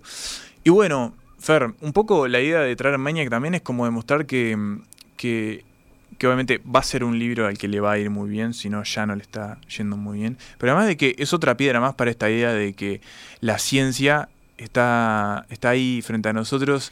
Eh, haciendo gala de esta de este sex appeal que mencionábamos Se viene la película de Rafael Radi. Eh, el poder- te la firmo.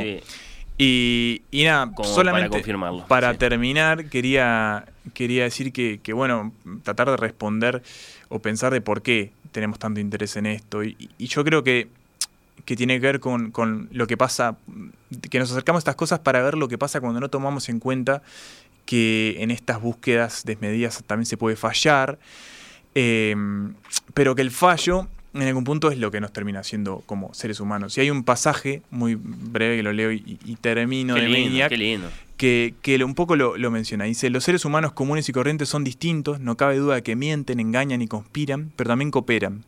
Se pueden sacrificar por otros y toman decisiones caprichosas. Los hombres y las mujeres siguen sus instintos, cometen errores y descuidos o simplemente obedecen a una corazonada. Porque la vida es mucho más que un juego. Su verdadera riqueza y complejidad no puede ser capturada con ecuaciones sin importar cuán hermosas sean. Los seres humanos no son los perfectos jugadores que Von Neumann y yo suponíamos. Pueden ser completamente irracionales, pueden verse sacudidos o dominados por sus sentimientos y sufrir todo tipo de contradicciones. Y aunque esto desencadena el caos ingobernable que vemos a nuestro alrededor, también supone una gran misericordia, un extraño ángel que nos protege de los delirios de la razón. Gracias, Bremerman. Gran columna.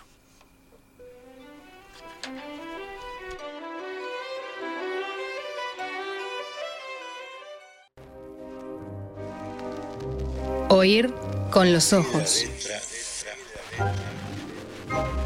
Al pie de la letra.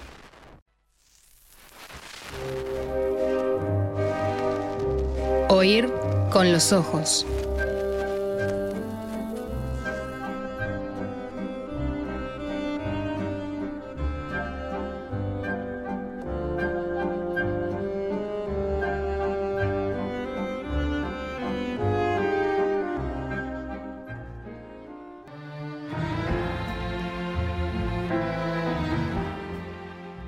En Oír con los Ojos hemos escuchado de Osvaldo Pugliese por la Orquesta de Tango de la Ciudad de Buenos Aires, Negracha. Oír con los ojos.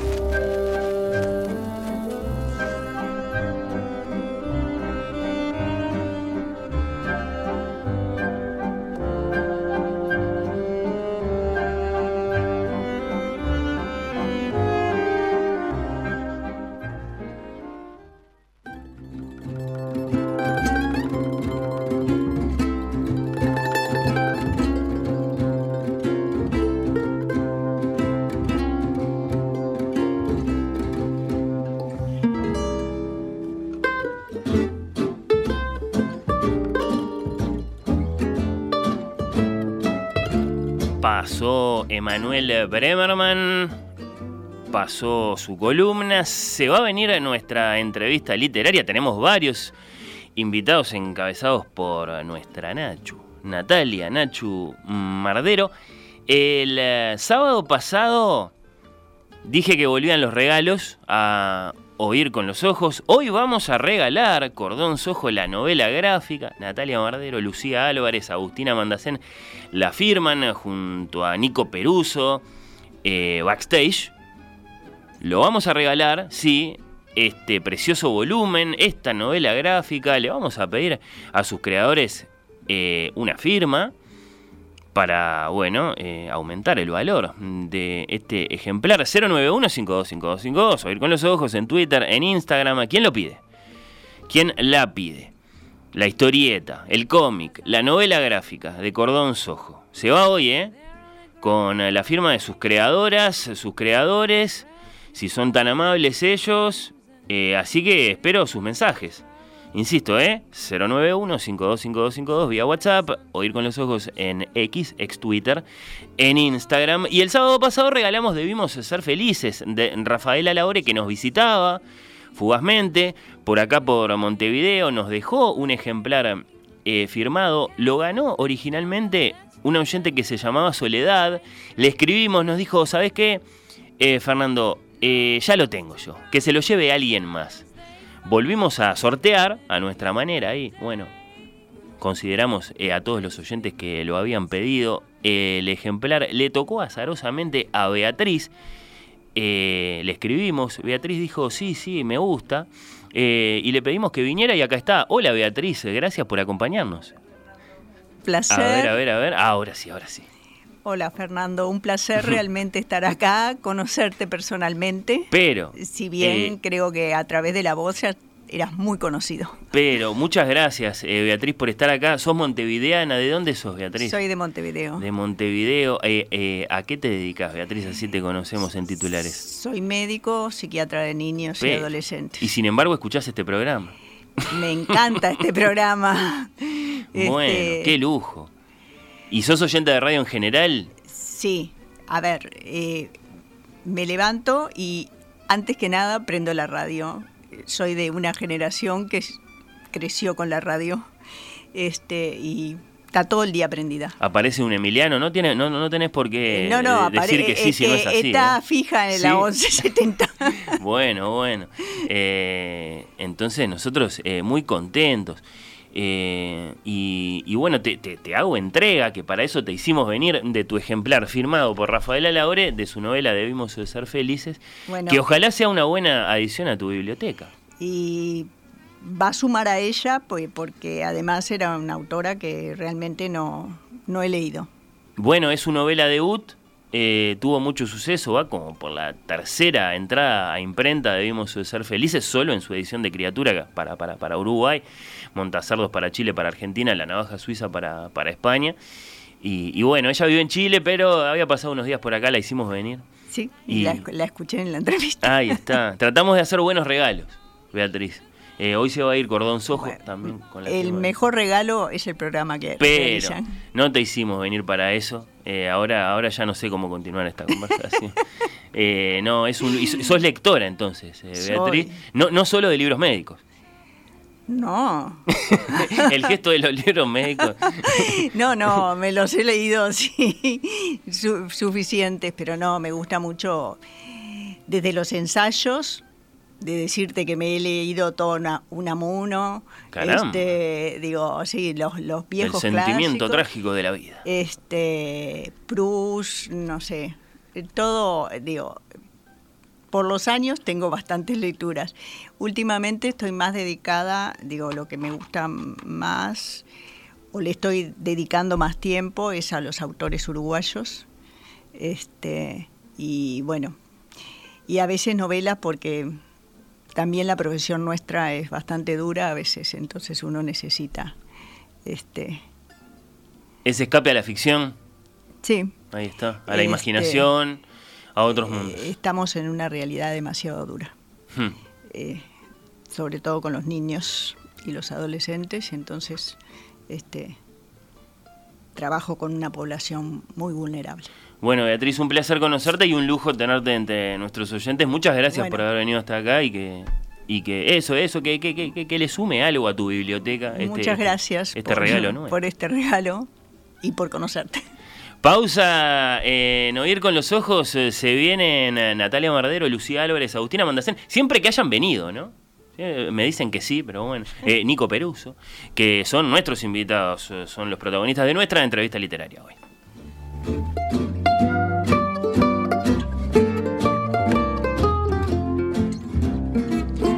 Skies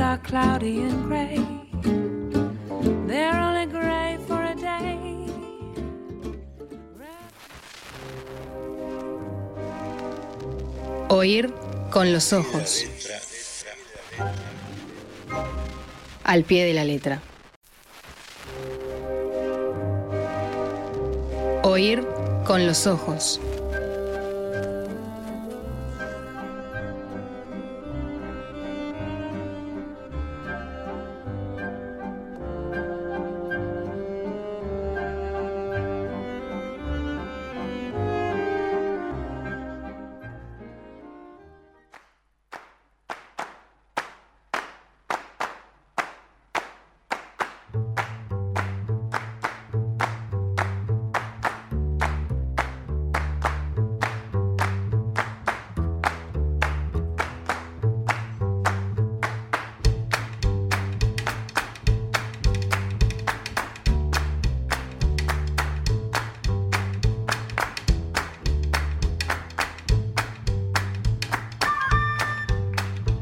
Veces es la literatura la que crea la mm, realidad, ¿eh? y no al revés.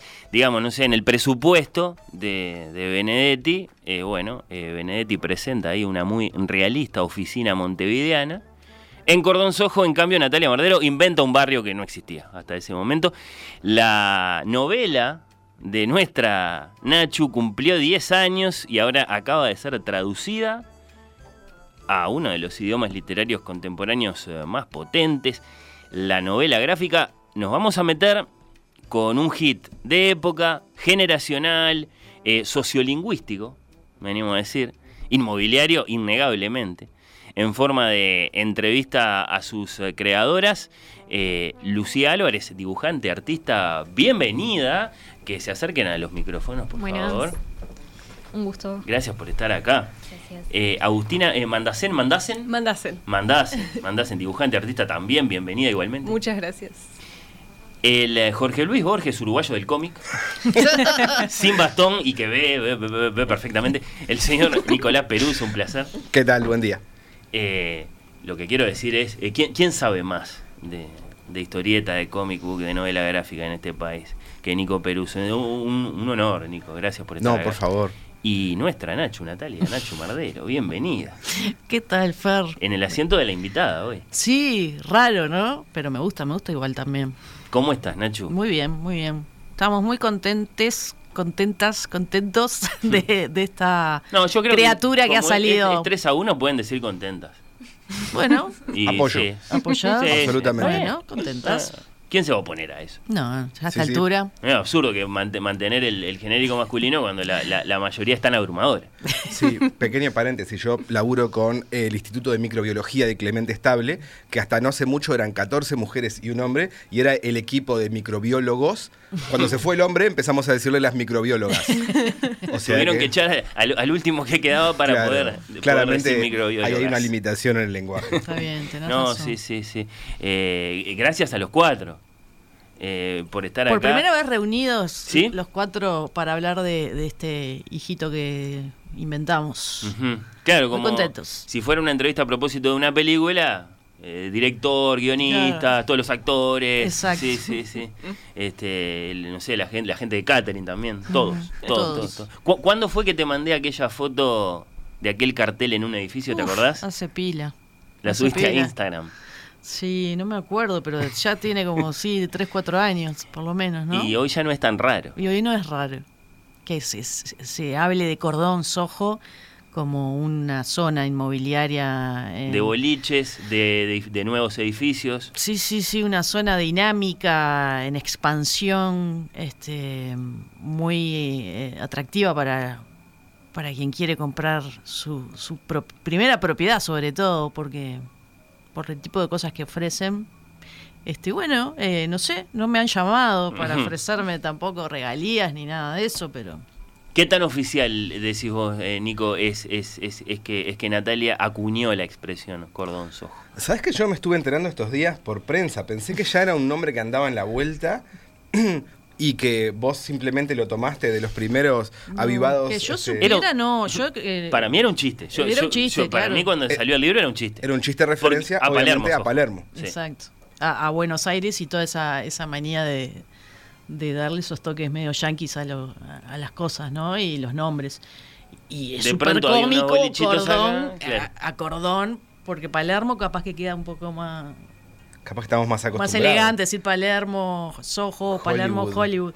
Pero cordón, Soho es como... Claro, por eso era un chiste, porque si bien después rápidamente empezó a pasar, que había buenos boliches, una movida Claro. interesante, se- venía gente de muchos barrios, inicialmente era muy tímido aquello. Sí, sí. Este, bueno, no tímido hasta por ahí nomás, porque yo creo que a ¿Vos mí me llamó mucho la atención en 2010, 2012, eso, ¿no? La- la- las noches eran muy movidas, mucha gente joven en la vuelta, que era, le cambió la, la cara al barrio también bastante.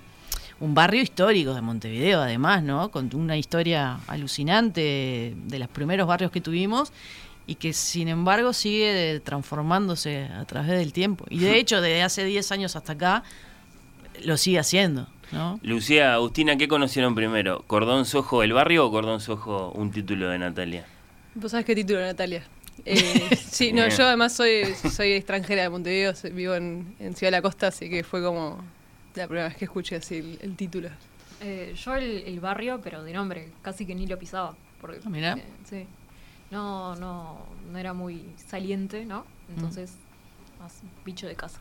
Bueno. eh, Pero esa, ese, es- eh, Lu también me encanta que, que con el proceso de, de dibujar la novela este, empezó a descubrir también lugares, este, Sí, sí, ¿no? sí. Y empezaste a conectarte también con la con el personaje, como Sí, eso de exacto. el primer trabajo. No, sí, yo eh, comentaba que al, al principio, cuando se me había presentado el, el proyecto, como que no me sentía tan identificada con la historia que se contaba, porque, como dije, soy media bicho, no salía, no sé qué, no sé cuánto, y a medida que fuimos avanzando con el proyecto, iba yendo más al barrio, a los bares, salir más con mis amigos y demás, las experiencias del primer laburo, y, y como que me fui adentrando en eso también. Bueno. Como eh, viviendo en paralelo esa experiencia de Valentina, la protagonista. Claro, las dos realidades, eh, la del libro y la otra, sí, sí. Eh, a, a- a los cuatro, ¿no? ¿Cómo, cómo- cómo viene el tema de, de libros que admiramos adaptados a, a novela gráfica? Yo, yo pienso enseguida, bueno, Robert Crumb hizo la Biblia, el Génesis. Eh, Martin Rawson hizo el Tristram Shandy, que ese me gusta a mí personalmente. Milo Manara hizo el, el- el nombre de la rosa, ¿no? Eh, est- está pasando eso, ¿no? Alguien hizo la, la amiga estupenda de Elena Ferrante ahora, hace poco.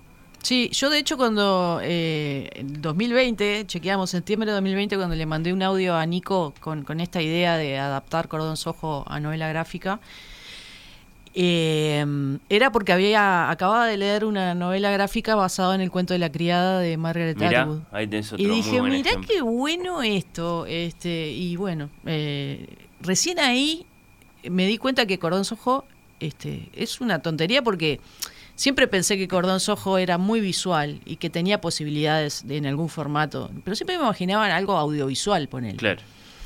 Pero el clic me, me- me pasó ahí.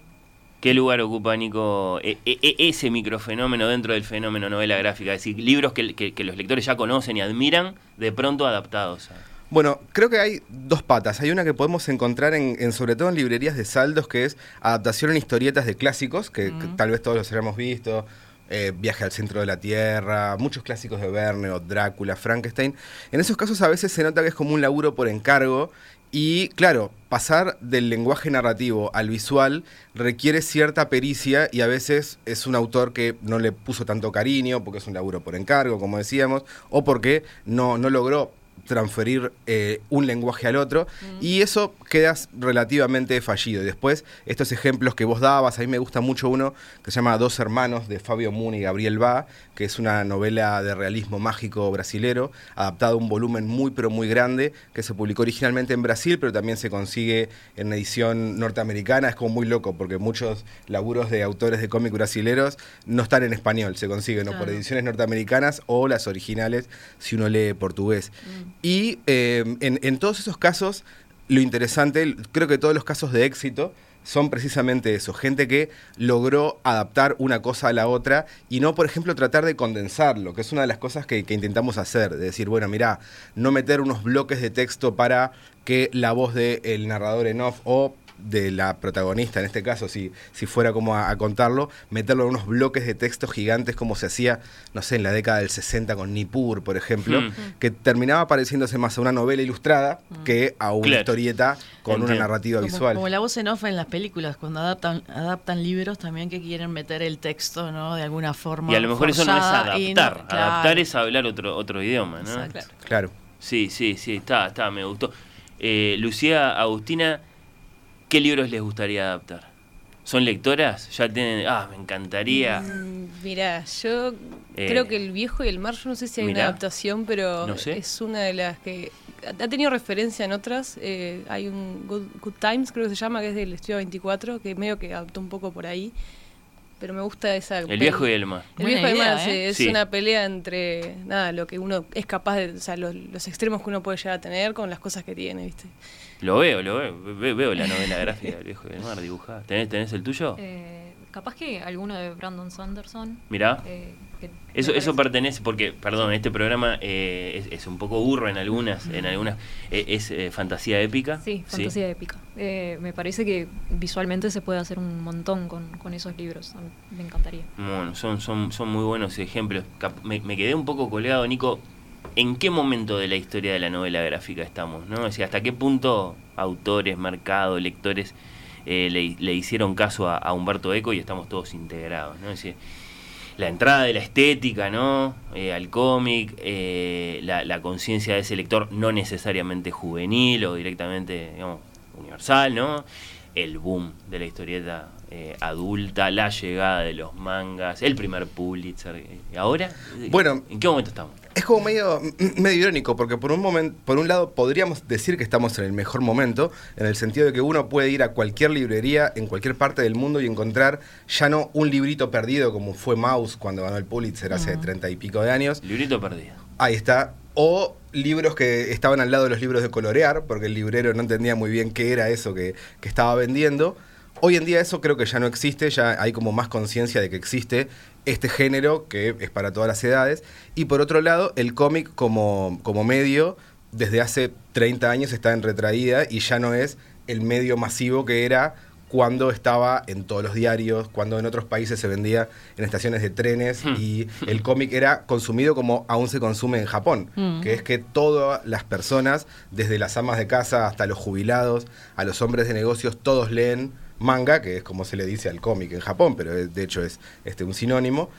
Eso lo perdimos, eso lo tuvimos y lo perdimos. Entonces, por un lado, la novela gráfica como subgénero o como submedio está mejor que nunca. Y por otro lado, perdió la masividad y hoy en día está como reducido a un pequeño nicho de lectores que van específicamente a librerías a buscar eso y desapareció de los kioscos uruguayos. Es una cosa Claro. que sucede, salvo con Dorito. Vaya uno a saber por qué. Y bueno, por arraigo, no sé, sí, sí. Por, eh, por- No, y por- por sucede que supongo que también algo ahí, pensando en la, en la narrativa tradicional que se adaptó, el- por ejemplo, al Kindle, ¿no? O, otros formatos de lectura, pero la novela gráfica su- eh, necesitas una experiencia sensorial, ¿no? Táctil, es, es papel, es el olor a la tinta, son colores, eh, puede no tener colores, pero hay una experiencia que es eh, las tapas duras, ¿no? Como muy de, de- de esa experiencia sensorial y que también, eh, claro, no es sencillo, ¿no? Son libros grandes, este, pesan. eh, Es parte de ese vuelco, ¿no? Su- solía ser un material muy económico. Claro. De, de Se ha costos y de sofisticado precio, también. Y ahora, por el contrario. Eso si hablamos de las ediciones en papel, pero capaz Claro. que la generación más joven que está enfrente de nosotros en la mesa nos puede hablar, por ejemplo, de webtoons Claro. y de los medios Opa. modernos, que es aún más barato porque es gratuito y lo tenés en tu teléfono. Primero, Lucía Agustina son alumnas de Nico, ¿lo fueron? Sí, sí, sí, ambas, sí, sí. ambas dos. Sí, sí, por sí. 2019. Sí, también, 2019 por ahí 18. ¿Y eso que dijo Nico, qué significa? Que nunca vieron un lápiz. Tu proyecto lo hiciste en un iPad. Sí, Oh, mirá. sí, sí. yo Sí, sí, dibujo en Cordón iPad. Sojo surgió, no, no pasó por papel. Yo trabajo con lápiz y, ay, perdón, Bien. y digital también. O sea, pero más que nada en digital es lo que eh, me he más movido por un tema de eso también. Que Y a la hora de asomarse a un cómic que les gusta, ¿también lo pueden hacer en una pantalla? Sí, sí. Sí, yo mismo tengo un- uno publicado en Webtoon también. O sea, utilizo el medio di- digital, digamos, también. Es un buen recurso también para llegar a la gente y todo cuando no tenés de repente, recién estás arrancando y no tenés como esos medios como para publicarte. Coexiste todo. Lo coexiste todo, Sí, claro. sí, sí. En Webtoon no existe el concepto de página, es un No. escroleo Mm. infinito. Como Sí, cambió cómo se diseñan las páginas incluso. Eh, mucha gente que, que empieza publicando en línea, ¿no? Termina con, con la disposición de, de- de las viñetas eh, muy diferente a cómo se muestra en papel, porque está hecho para celular. Y eso cambia un montón de... Escroleo infinito, dijiste, Nico. O sea, continuo hasta que de pronto, cuando el autor lo decide. Claro. Sí, De- sí, sí. después eso- ¿No hay eso que les pasó a ustedes? que ¿Cuántas, cuántas páginas eran para Cordón Sojo? ¿Cuántas, cuántas, cu- ¿Cuántas teníamos de límite? Eh, 90, tenía? ponele. Claro. Claro. Claro. Sí, Sí, sí, porque había un presupuesto para... Exacto. otra Claro. realidad. otra No, y, realidad. y supongo que también se van adaptando al tamaño de la pantalla, Sí, ¿no? sí, Y- claro. Sí. Eh, Tremendo, tremendo. Sí, hace poco mi, mi hermano me trajo un libro de Corea que anduvo por allá, que es un manhwa, o sea, es un manga coreano, que no, ahora no recuerdo su ¿Cuál es la palabra? Manhwa con W, Bien. es como se le dice al manga en Corea. Eh, es como un cazador de monstruos, una cosa así, pero aparentemente fue uno de los... ¿De derecha a izquierda también? O sea, increíblemente es de izquierda a derecha y a color. Mm. Yo no sabía que en Corea se, se publicaba así. Porque, Este, eh, eh, eh, el manga, vamos a decirlo eh, burramente, eh, se lee al revés que como leemos nosotros. ¿no? Claro. Exacto. Como lee la gran mayoría del mundo, de hecho. Pero lo interesante es eso, de que originalmente había sido por Webtoons, y uno cuando lo ve se da cuenta de que tu- tuvo como algún cambio extraño de formato, porque a veces las viñetitas obviamente tienen un formato vertical, pero algunas el autor las metió como medio flotando sobre una imagen más grande. Se nota que eso no, es, no fue originalmente creado para, para ese formato de página.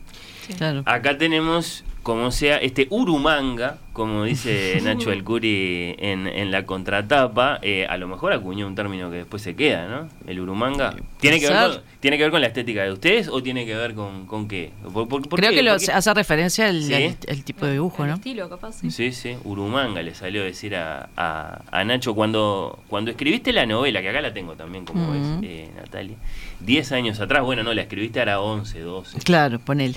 Sí, eh, un- un- una, una historia de amor protagonizada por jóvenes eh, uruguayos para los que es absolutamente natural ir y venir entre, y cre- creo que te voy a citar, una chica y un loco. Creo que se lo dijiste así a Cristel Latequi en entrevista para El Observador en aquel momento. Ahí vienen entre una chica y un loco y no pasa nada. Era una novedad, Claro. bastante una novedad. Eh, ho- hoy ya no tanto. Eh, puede ser, sí. em, ¿Cómo lo sentías en aquel momento? ¿Cómo lo sentís ahora? Bueno, em, sí, yo creo que eh, los cambios eh, eh, sociales son como muy, son más lentos que los cambios que, de- de- urbanísticos, ¿no? El cordón ha cambiado mucho, lo siento como que está, eh, se va transformando año a año y, y es como otro. eh, me parece que la novela gráfica, de hecho, se va ajustando un poquito, tiene como ajustes, ¿no? Y, y en ese sentido, eh, de lo que vemos, pero también hay algunos ajustecitos con los personajes también, están un poquito más actualizados. Este, es muy sutil, igual. Eh, son como licencias poéticas ahí que eh, nos permitimos. Este, yo creo que Cordón Sojo la novela es una foto eh, muy específica de un momento. Y sí, fue como muy, mm, este, mm, ¿cómo decirlo? Eh, fue como quizá un aire fresco en determinado momento de la Por ejemplo, en literatura. materia de relaciones, ¿no? Sí, este, sí, y plantear como e- esos jóvenes que yo veía también que, que- que andaban de acá para allá con mucha libertad también, ¿no? Y expresándose de una manera muy este tranquila, en una ciudad que, que quizás siempre fue un poco esa la aldea, ¿no? Que nadie se expresaba del todo, este eh, prejuiciosa, ¿no? Una ciudad prejuiciosa. eh, sin embargo, en esa, en ese momento, 2010, 2011, yo veía que había, había algo en la ciudad que estaba moviéndose. Y creo que se sigue manteniendo el movimiento. Eh, quizás es, es eso que también comentábamos con las chicas el otro día, que, eh, que hay como territorio ganado en ciertas cosas en la ciudad y otras que no, este, que, que uno sigue como... Este, no sé si todo Esperando el mundo... que cedan. o Sí, sí, Está. puede ser, sí, pero bueno. ¿Qué onda ayer con la amiga de Guismo? Disparó Tati aprovechando el silencio. No sé, me estuvo agitando toda la noche, después desapareció. ¿Sabés quién es? No, no sé mucho. Carolina se llama. Le pregunté a Guismo. Anda con un pibe. La mina. Ojo. ¿Le preguntaste? ¿Por qué? Porque te conozco, te vi, ya sé que te entusiasmaste. Todas las que me gustan tienen novio. Nadie tiene novio, pero las que me gustan sí. A veces creo que las buscas así a propósito. Tu misión en el mundo debe ser robarle la novia a los tipos. Y después sufrir. No, no lo elijo, es demasiado agotador. Entonces no te involucres, deja que vengan a vos. Odio verte con el corazón en la mano. Una de las cualidades del libro, que la vas a traer a la, a la, a la historieta, eh, si te, te- te- te- la llevas contigo a la, a la adaptación, eh, eso es una, una búsqueda ahí de una forma de, de- de hablar. ¿Trabajaste de, un modo particular para eso? que ¿Te hacías listas de expresiones? No. ¿Te ibas a los cafés a escuchar, ahí a, ro- a robar el habla de la gente? Bueno, un poco eso de, de- de observadora siempre lo tuve y, y me pasaba que cuando yo veía estas cosas que pasaban en la ciudad, eh, le pasaban a una generación que no era la mía, que eran más chicos. De hecho, también eh, este eh, Agus y, y Lu este, eh, están más cerca de los personajes de, de Cordón Sojo que yo, ¿no? Que yo ya los veintipico los pasé hace rato. Este, pero me gustaba como eso, percibir eh, las cosas que habían cambiado en relación a mi generación, que eran muchísimas, ¿no? Que se notaba. Y, a mí me entusiasmaba mucho también vivir en una ciudad que esas cosas empezaban a, a- a pasar, como, eh, no sé, si lo estás viviendo, expresiones no lo puedes escribir, artísticas. ¿no? ¿No pensás eso también? No, pero yo siempre fue como, lo estoy vi- viste que hay un meme que es uno en una fiesta que está como en un rinconcito y dice, este, ellos no saben que, pero es un poco eso, es estar pero no estar, es estar en- ahí pero mirando también desde afuera, este, escuchando, eh, y bueno, eh, y metiendo cosas también mías, entonces hay como un menjunje, hay que no es una foto este súper nítida este y real sino que es una mezcla de cosas este lo que yo veía eh, también pongo mucho de, de mis experiencias o de lo que yo viví siendo veinteañera.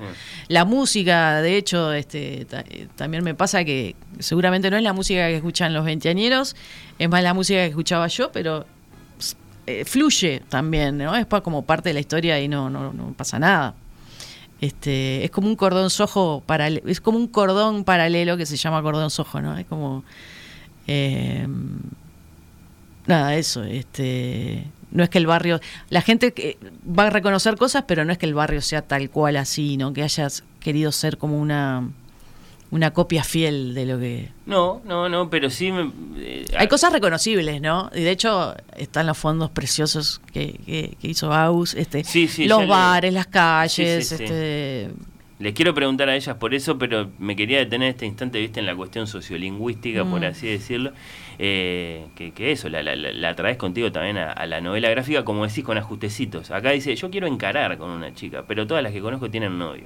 Es casi la misma línea, pero... sí, pero eh, ligeramente diferente. Sí, con, con, con un verbo ahí que capaz que en aquel momento no, Sí. no, no, no estaba Bueno, y ahí. empieza a jugar una cosa importante que es el dibujo.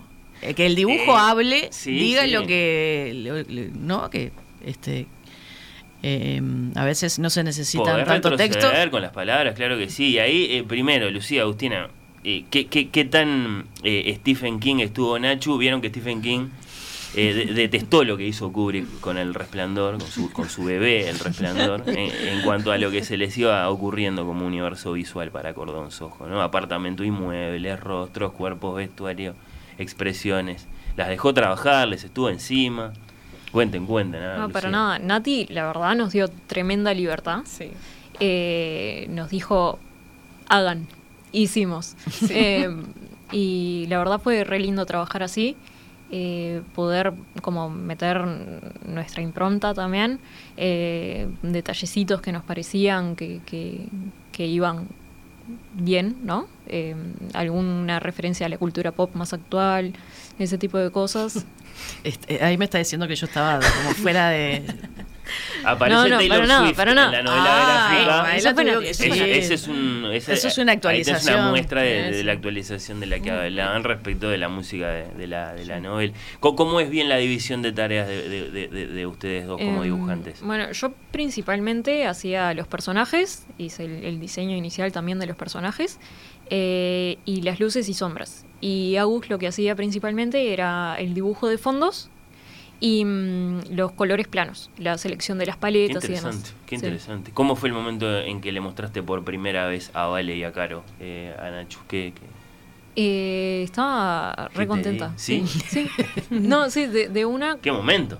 No, feliz. Y aparte, eh, bueno, yo ya, sa- ya ve- eh, había visto como el tipo de dibujo que hacía Mm. este Lu. Entonces, eh, me pareció muy adecuado para Cordón también. Este, eh, y, y me encantó cómo ella los visualizó, porque la idea era esa, que se apropiaran de los personajes y de la historia. Eh, y, y me encantó. Yo no- eh, seguramente no me imaginaba los personajes así, tal cual, como ella los, los... Pero ahora te juro que no puedo dejar de asociarlos con esta imagen. Así que vos sos un poco el anatomista y vos la, la arquitecta, la urbanista. Ahí va. Sí, sí, sí. Y ahí que le mostraste el apartamento, por ejemplo, en un momento, a Nacho. Claro, bueno, sí. Eh, Sí. Se fue con todo construyendo. Sí, eh, al principio eh, lo- no está dividido en capítulos, pero nosotros lo dividimos en capítulos mientras lo estábamos haciendo. Eh, para los primeros todavía Agus no estaba, ¿no? Entonces el apartamento y eso lo, lo diseñé yo, que creo que me quedó medio grande viéndolo ahora, pero eh, después... Bueno, viste que los, sí. los edificios viejos tienen ambientes más Sí. grandes. Yo creo que ahí Sí, juega, sí. juega bien. Mm. Y no, no son tan raros en el cordón, después No de son tan todo. raros en el cordón. Sí, si bien ahora hay mucho edificio nuevo, qué sé yo. Pensando en los alquileres más que nada. Claro. Pero... No, pero tenía que haber espacio para la biblioteca. Bueno, por cierto, de esas licencias, como decía Sí. hoy, ¿no? Que nos tomamos también. Este es un cordón no literal, es un cordón Sí. Sí, sí, imaginado. Había Bien. sucedido una fiesta en el apartamento, Claro. muy chiquitito no podía Claro, ser. claro. Exacto. Sí, sí, sí. Sí, sí. Y, y, y Nico, vos, ve, este, para, para, para conocer bien es- esa, esa parte del trabajo, ellas explicaban lo- los roles de ella, el tuyo. Bueno, en realidad yo tuve un par de roles que son, si se quiere, los menos visibles y son los más técnicos y los más aburridos, porque la historieta eh, generalmente es un medio colectivo, más allá de que se puede hacer con lo que se llama un autor integral, que puede escribir y dibujar, pero en general, sobre todo en un proyecto como este, que era súper complejo, por distintos motivos. Para empezar, porque eran muchos personajes, y después por las características de, de la historia, que básicamente son cabezas parlantes, ¿no? las, famosas talking heads, que requiere mucha, mm, tener mucha atención a la narrativa visual. Porque es decir, está bien, vamos a contar.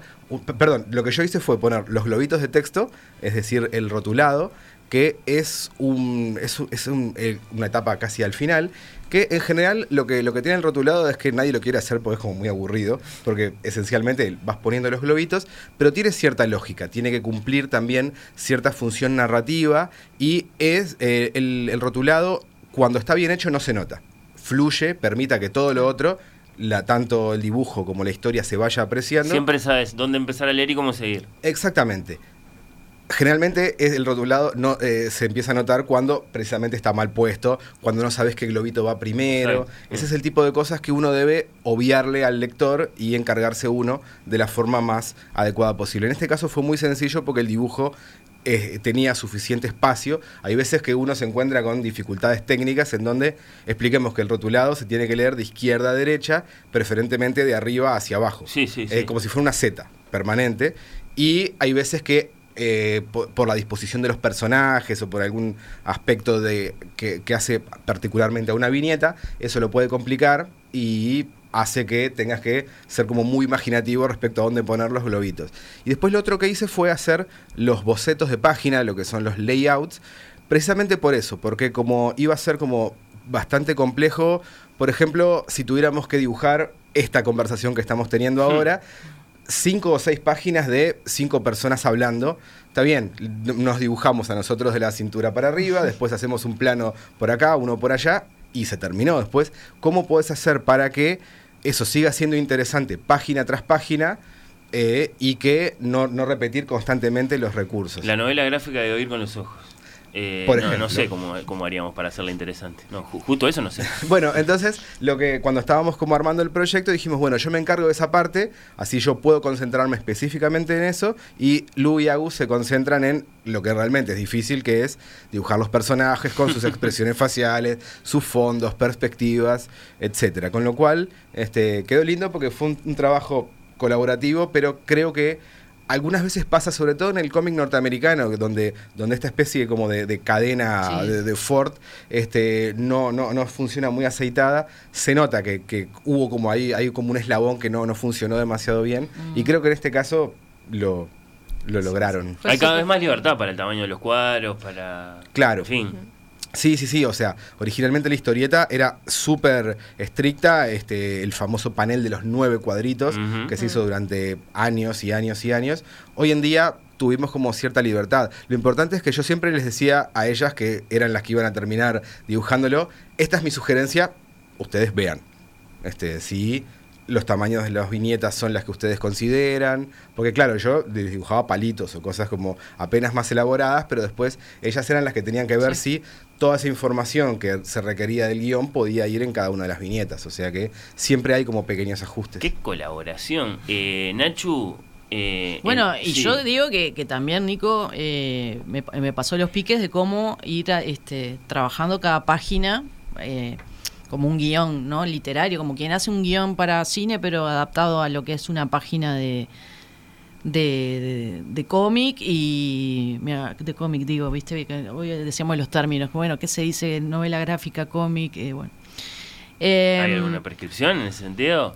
Son sinónimos, pero novela gráfica eh, da como más la sensación de que es una obra completa que uno puede leer de principio a fin y que no tiene que ir luego a buscar continuaciones como nos pasaba con historietas de superhéroes, Sí, por ejemplo. exacto. Entonces Cordón Sojo es una novela gráfica. Sí, sí. Y es un cómic. Y es un cómic Y es también. un cómic, claro. Sí, sí, sí. este, Y fue- eso fue re lindo porque ta, me metí también en, en- en ese, en ese mundo que no había explorado y, y es también una etapa donde uno empieza a visualizar el, traba- el trabajo que se viene después.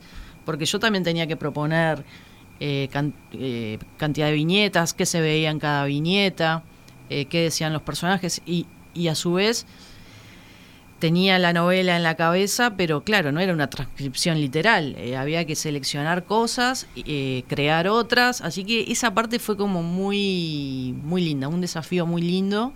Un aprendizaje, claro, totalmente eh, de cero, porque no es lo mismo que un guion. En un guion te tenés que imaginar a alguien diciendo algo. Esto no es exactamente lo mismo No. Que, Es- que- que son- cuando estás pensando en un actor. ¿no? Es- es- un- eh, en la novela escribís un muy sencillo, vamos a tu casa. Mm. No sé qué tan presente lo tenés eso, pero escribe, una sí, de las dos dice presente. vamos a tu casa y se terminó. Mm. En la novela gráfica, eh, Nico, Lucía, Agustina, le dedican una página a Vale y Caro eh, amándose. Mm. Y después, eh, ¿cómo fue esa, esa, esa decisión? Eh, que, que también me parece que sirve para contar un poco cómo es el rodaje, por así decirlo, de una novela gráfica, ¿no? A ver, ¿quién, quién da el paso de la...? de la- Creo que fue sugerencia mía, porque para mí ese es uno de, la- de- de los ejemplos de cómo pasar de un lenguaje al otro. Exacto. Bien. Porque en, en la novela eh, vos Hay un corte abrupto ahí, ¿no? Claro, pero, pero vos lográs explicar por medio de palabras cómo fue el enganche de ellas y cómo la química surgió de forma como muy espontánea. Y nosotros como lectores lo creemos, Mm. porque está descrito de una forma que está buena y es verosímil. Pero en la novela gráfica, eh, yo decía, che, mirá, si dicen vamos a casa y después ella está como medio obsesionada con ella y le manda canciones, Decís, ¿qué pasó acá en el medio? Claro, capaz que estaría bueno que nosotros como lectores de la novela gráfica veamos qué es lo que nuestra protagonista le vio a esta otra chica como para poder obsesionarse con ella de esa Claro, forma. claro, claro. O sea, Hay que mostrarlo. sí. mostrar en vez de contar. Ese es como el, el- el mantra de una novela gráfica. Literariamente bastaba con. ta, ya entendemos lo que pasó. Mm. En la novela gráfica puede aportar otra cosa.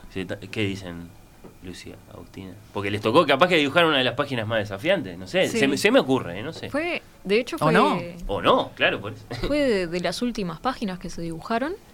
eh, y me parece que le agregó pila a la historia. sí, sí. Eh, como se sentía necesaria.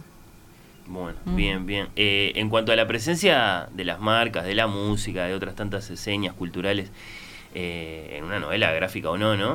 Ujú. Eh, no, no, no- sé si será así esto para la historia cultural eh, oficialmente, pero remiten mucho eh, a, a la novedad que fue en su momento Psicópata Americano, de Bret eh, Easton Ellis, un autor que no ignorás, eh, Nacho. No. ¿qué, qué, qué valor le dan a eso?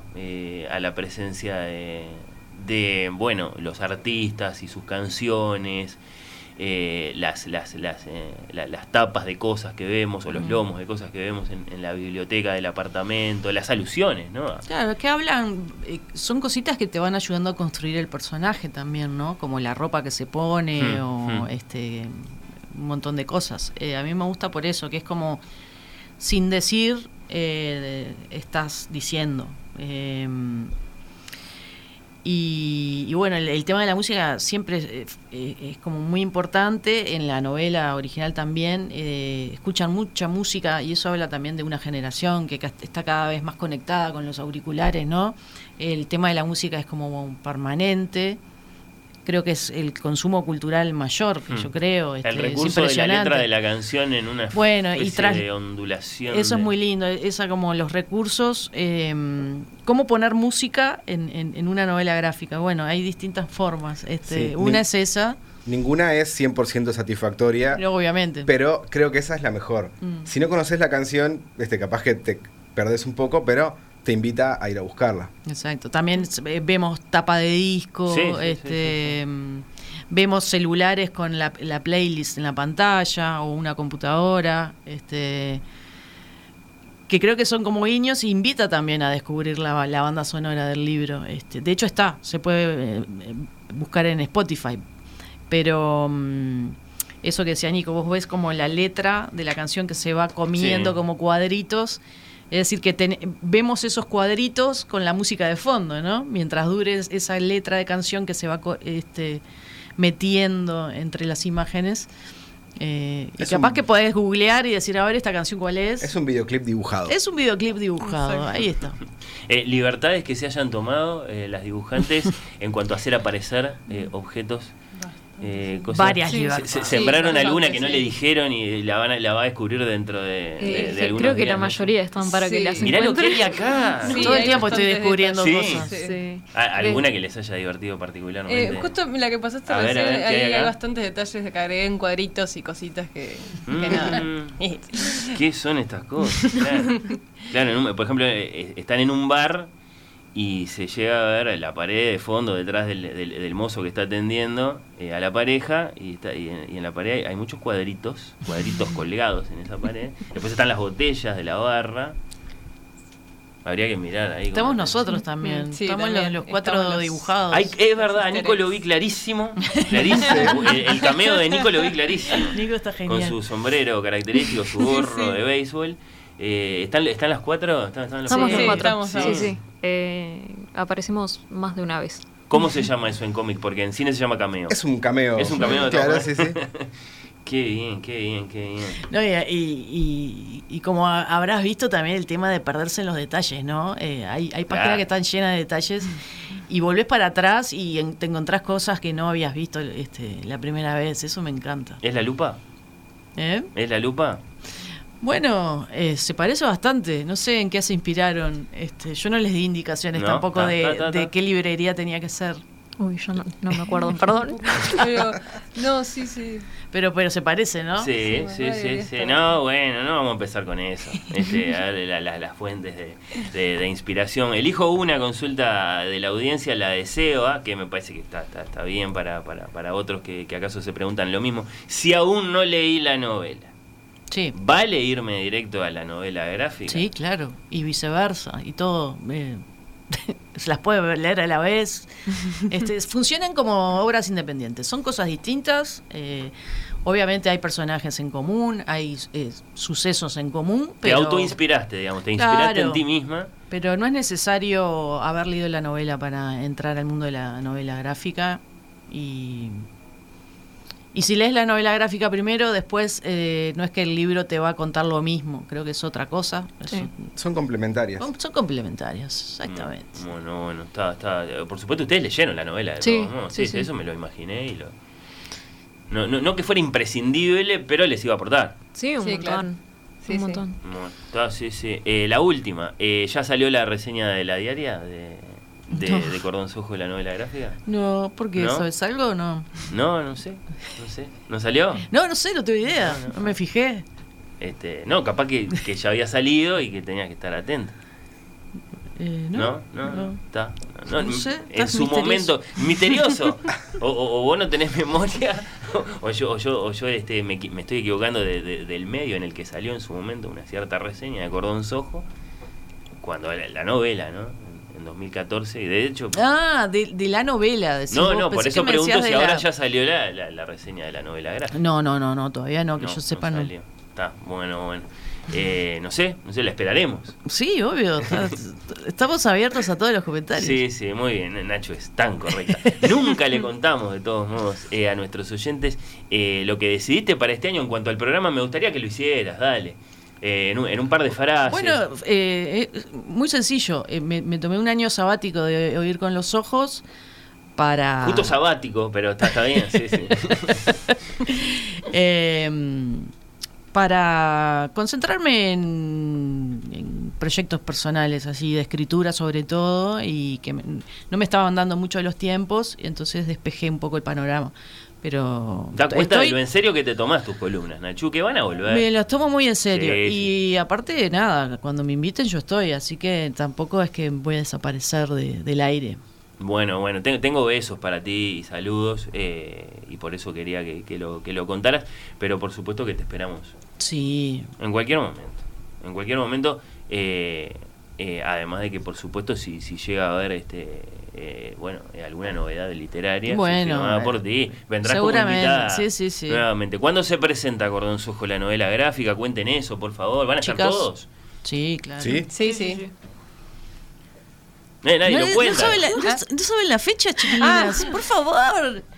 Martes 5. Martes 5 en la Está embajada agendado eso, ¿verdad? Sí, sí, Está. sí, sí, no, claramente. ¿Qué me Martes decía? 5 de marzo, 20 Bien, horas, 20. en la Alianza Francesa, allí en Boulevard Artigas. Precioso lugar. Si está linda la noche, será en el jardín. Va a haber música de. De Nico Siganda, Nico ¿no? Sí, Siganda, sí, sí, que va a ambientar la noche. Así que vamos a estar ahí contando un poquito eh, algunos secretos más de Cordón Sojo. Y bueno, se pueden llevar sus eh, ejemplares firmados por los cuatro. Va a estar Nico dibujando en vivo. Eh, no, no sé. Bueno, yo puedo dibujar perritos y cosas por el estilo, pero Agus y Lu van a dibujar los personajes de la Ah, novela sí. gráfica. Ah, bueno. Va, no sé. ¿O ¿Qué no? Dicen? colores, sí, sí. Sí, uno espera esas cosas en una presentación de una novela gráfica. O bueno, Lucía Álvarez, Agustina, mandasen. Mandas. Mandasen. Sí, sí, Nicolás Peruzzo, Natalia Mardero, eh, creadores, conductores de Cordón Sojo, la novela gráfica. Muchas gracias por esta visita. Muchísimas gracias por la invitación. Gracias. Un lujo.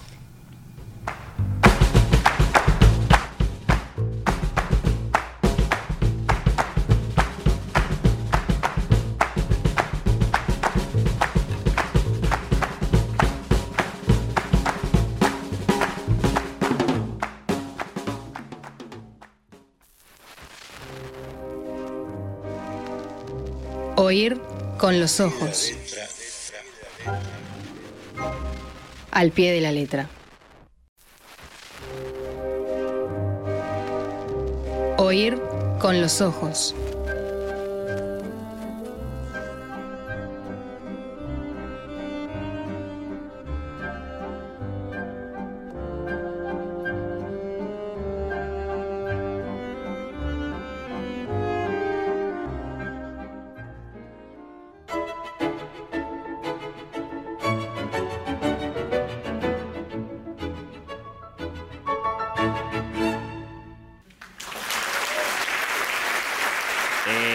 Con los Ojos eh, hemos escuchado Scherzo del eh, quinteto con piano en la mayor, opus 114, índice Deutsch 667, La Trucha de Franz Schubert por Anne-Sophie Mutter, superestrella del violín, Daniel Trifonov, superestrella del piano y amigos.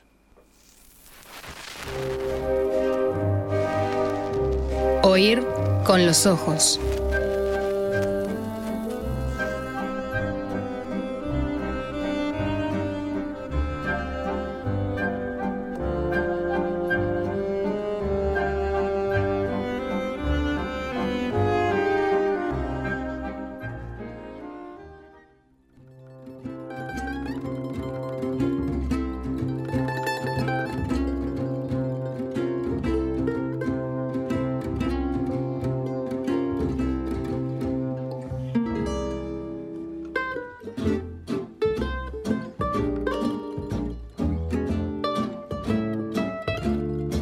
Gracias a todos los que levantaron la mano para llevarse cordón sojo firmado y dibujado para ustedes por sus creadoras y creadores.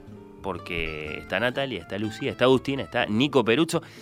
Dejaron su firma y en el caso de Lucía y de Agustina, además, eh, unos dibujitos originales muy lindos que improvisaron acá en la mesa de nuestro estudio para mayor realce entonces de esta primorosísima dedicatoria. Eh, así que bueno, está, es un ejemplar muy valioso, único, diría el que tengo acá conmigo para regalar entre ustedes. Varios levantaron la mano. Saludos para Silvia, saludos para Tati, eh, que se llama como uno de los personajes eh, del libro. Un saludo para Nacho, a quien más tengo acá, a Lu, que dice, hola, quiero participar por Cordón Sojo Martín que dice que nunca leyó una novela gráfica y que lo quiere. Este. Este libro que tenemos acá con nosotros, esta novela gráfica en particular, nunca en serio, eh, Martín, no es tan raro, muchos de nosotros, eh, hasta hace no tanto nunca nos habíamos asomado eh, a este arte nuevo que tratamos de ilustrar un poco, de historiar en algún eh, punto con eh, bueno eh, los hacedores, las hacedoras de, Cordón Sojo. Saludos, felicitaciones. Pido también ese ejemplar, dice Graciela. Tengo también a Emanuel. Mm, ¿A quién más? Tengo a Juan. tengo a Nico, que también levanta la mano y que se despacha, bueno, enumerando algunas de sus historietas favoritas. Eh, nos pide que vayamos con él hasta la década del 60. Entonces habla de Diario de la Noche, de El otro yo de la Doctor Merengue, de Brick Bradford, de El Trompo del Tiempo, de Tarzán, entre tantas otras. ¿eh? Un gran lector, evidentemente, Nico, de historietas, de comic books. Bueno, me encanta lo de Urumanga, dice Raquel, que nos saluda le gustaría mucho sumar Cordón Sojo, eh, la novela gráfica, a su biblioteca.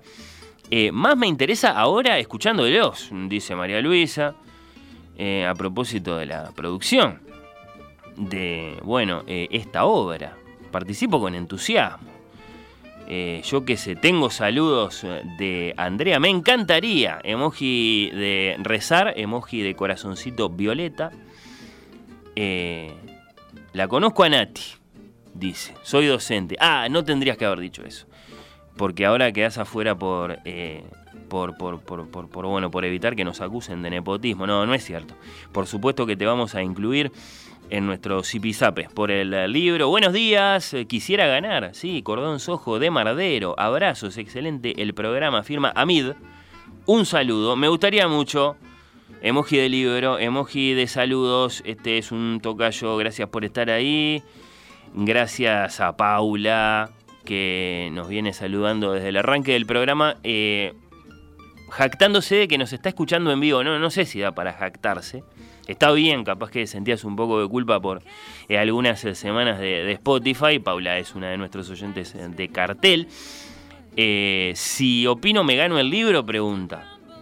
Bueno, y adjunta eh, ¿qué es esto? Eh, un fragmento de conversación que comparte con nosotros. Eh, le dice alguien que se llama Juan, che, vos tenés Cordón Sojo, el original, lo quiero leer. No, estoy en la misma. Con esto de la nueva versión me picó el bicho. O sea que no, no tienen ni la novela ni la novela gráfica. Bueno, participan, participan. En realidad también tengo la novela, pero nadie la pidió, la novela, Cordón Sojo. Así que vamos a regalar solo la novela gráfica, me parece, ¿no? Hola, la quiero. Leí la novela, me encantó. Dice Cecilia, que entonces pide el cómic. Me interesa, Cordón Sojo, abrazos. Este es Charles. Eh, Rosario también levanta la mano y nos saluda. Bueno, eh, estoy emocionado, conmovido por la participación de ustedes, muy agradecido.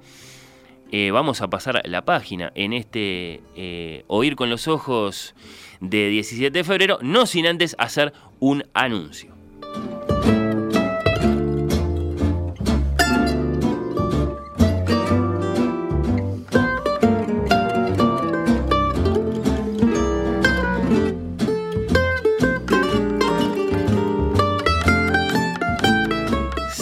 Sábado 24 de febrero de 2024, primera columna del año de Rafael Mandresi, que se va a referir a la legalidad de las drogas, pero no para hablar de un futuro hipotético, sino para hablar del pasado, de cuando eran legales las drogas, y esto ilustrado por la historia del tango. ¿No se conocían coca ni morfina? Sí, se conocían. Y hay muchas canciones y muchos genios de la composición y muchas voces que nos van a acompañar. Entonces, de la mano de Rafael, para tangos drogones, lo dice así él, ¿eh? no lo estoy improvisando yo. En nuestra entrevista literaria, un gran regreso, Fernanda Trías, una de las más destacadas escritoras uruguayas de nuestro tiempo, que acaba de recibir la noticia de que su cuentario, Una mujer de época, bueno, ha quedado finalista del premio Rivera del Duero de narrativa breve que entrega la editorial española Páginas de Espuma, lo cual nos remite a uno de los libros más valiosos de Fernanda, No soñarás a flores, su único volumen de cuentos eh, a la fecha. Vamos a hablar del cuento, vamos a hablar del suceso de Mugra Rosa. Hace un tiempo que no conversamos con Fernanda, que ya pasó varias veces por el programa. Le vamos a preguntar por próximas eh, novedades mientras esperamos la publicación entonces de Una mujer de época de esos eh, cuentos. Es eh, una gran alegría poder anunciarles que el sábado 24 de febrero, acá en Oír con los Ojos en Radio Mundo, vamos a entrevistar, sí, a Fernanda Trías.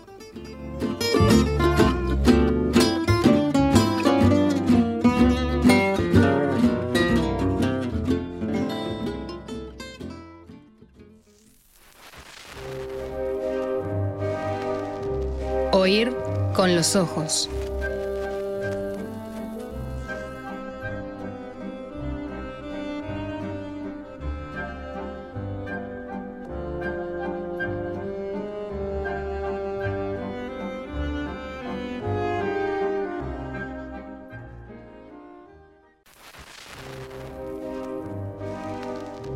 Oír con los ojos. Al pie de la letra.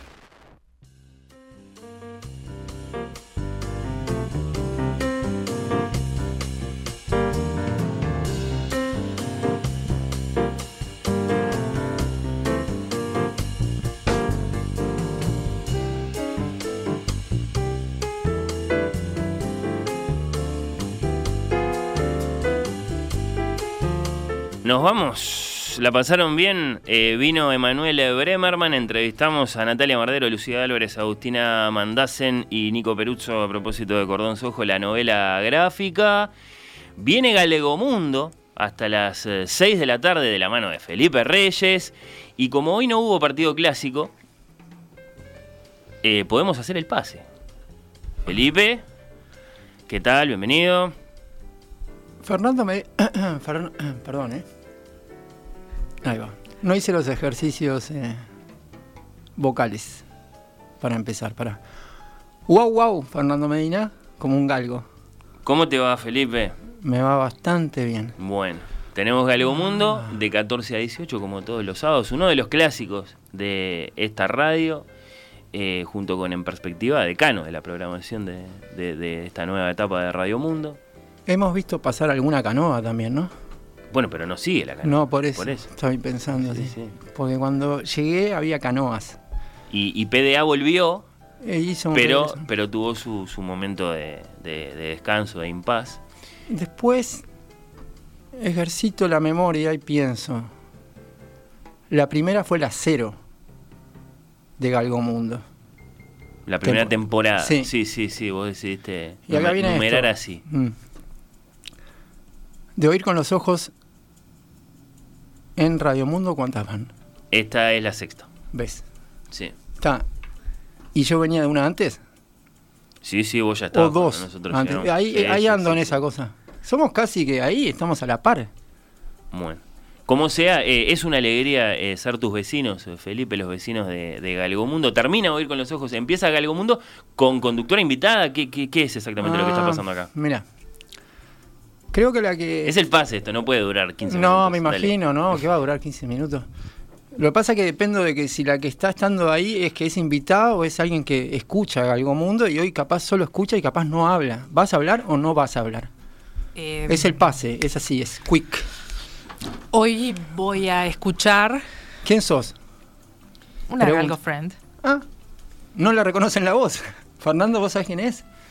La que Eh, está a punto de no. No, merece mucho destaque esto porque no la conocíamos, eh, nunca nos había visitado, nunca la invitamos, esa es la verdad. No te conozco porque nunca me invitaste. Claro, bueno, eh, la invitó Felipe, estamos haciendo el pase y entonces se da esta, esta, ¿Quién sos? esta, esta alegría tan No sé si Felipe me invitó o Felipe me trajo. bueno, yo asumo que sí. Se dio así, no Sí. había partido clásico, había que hacer el pase. Y es promesa para las cuatro horas que siguen eh, Felipe y Eleonora Navata. No, pero que esa que no dijo el nombre aún. Bienvenida, decilo. gracias, Gracias, por estar Fernando. acá estos minutos con nosotros. Lo dijo. Sí, sí. Entonces, nos pasamos. Y bueno, viste que Fernando nos vino a romper el, el- el récord porque Vení, pasamos vení. todo un programa sin Sí. decir el nombre. ¿De quién? El, el sábado pasado. Ah, es verdad. Estuvo el sábado pasado Bien, Fernando. y, y nunca No- dijo que Nunca dije el nombre. Primera Ahora- vez que digo el, mi nombre en Galgo Mundo. Cuando estás, Gracias en, a vos. cuando estás en las tertulias, ¿estás ahí o estás acá o allá o dónde? Donde me toque. Ah, Y genial. alguna vez a distancia también le ha tocado. Una vez, un par de veces. Soy- No- me no gusta mucho. venir al estudio, sí. sí. Este, en general me siento en el, en el, en el asiento eh, en al, al lado del que estoy ahora, pero es donde me toca. A la tertulia o, los demás. o- o a Ah. comentar los deportes. O a comentar los deportes. Sí, el o- fútbol muy especialmente. Nos el encantaría, nos encantaría más de esto, mirá. Eso es Fórmula 1, ¿no? ¿no? ¿No parecía? Ah, ¿no, No. escuchaste? Supo pasar también.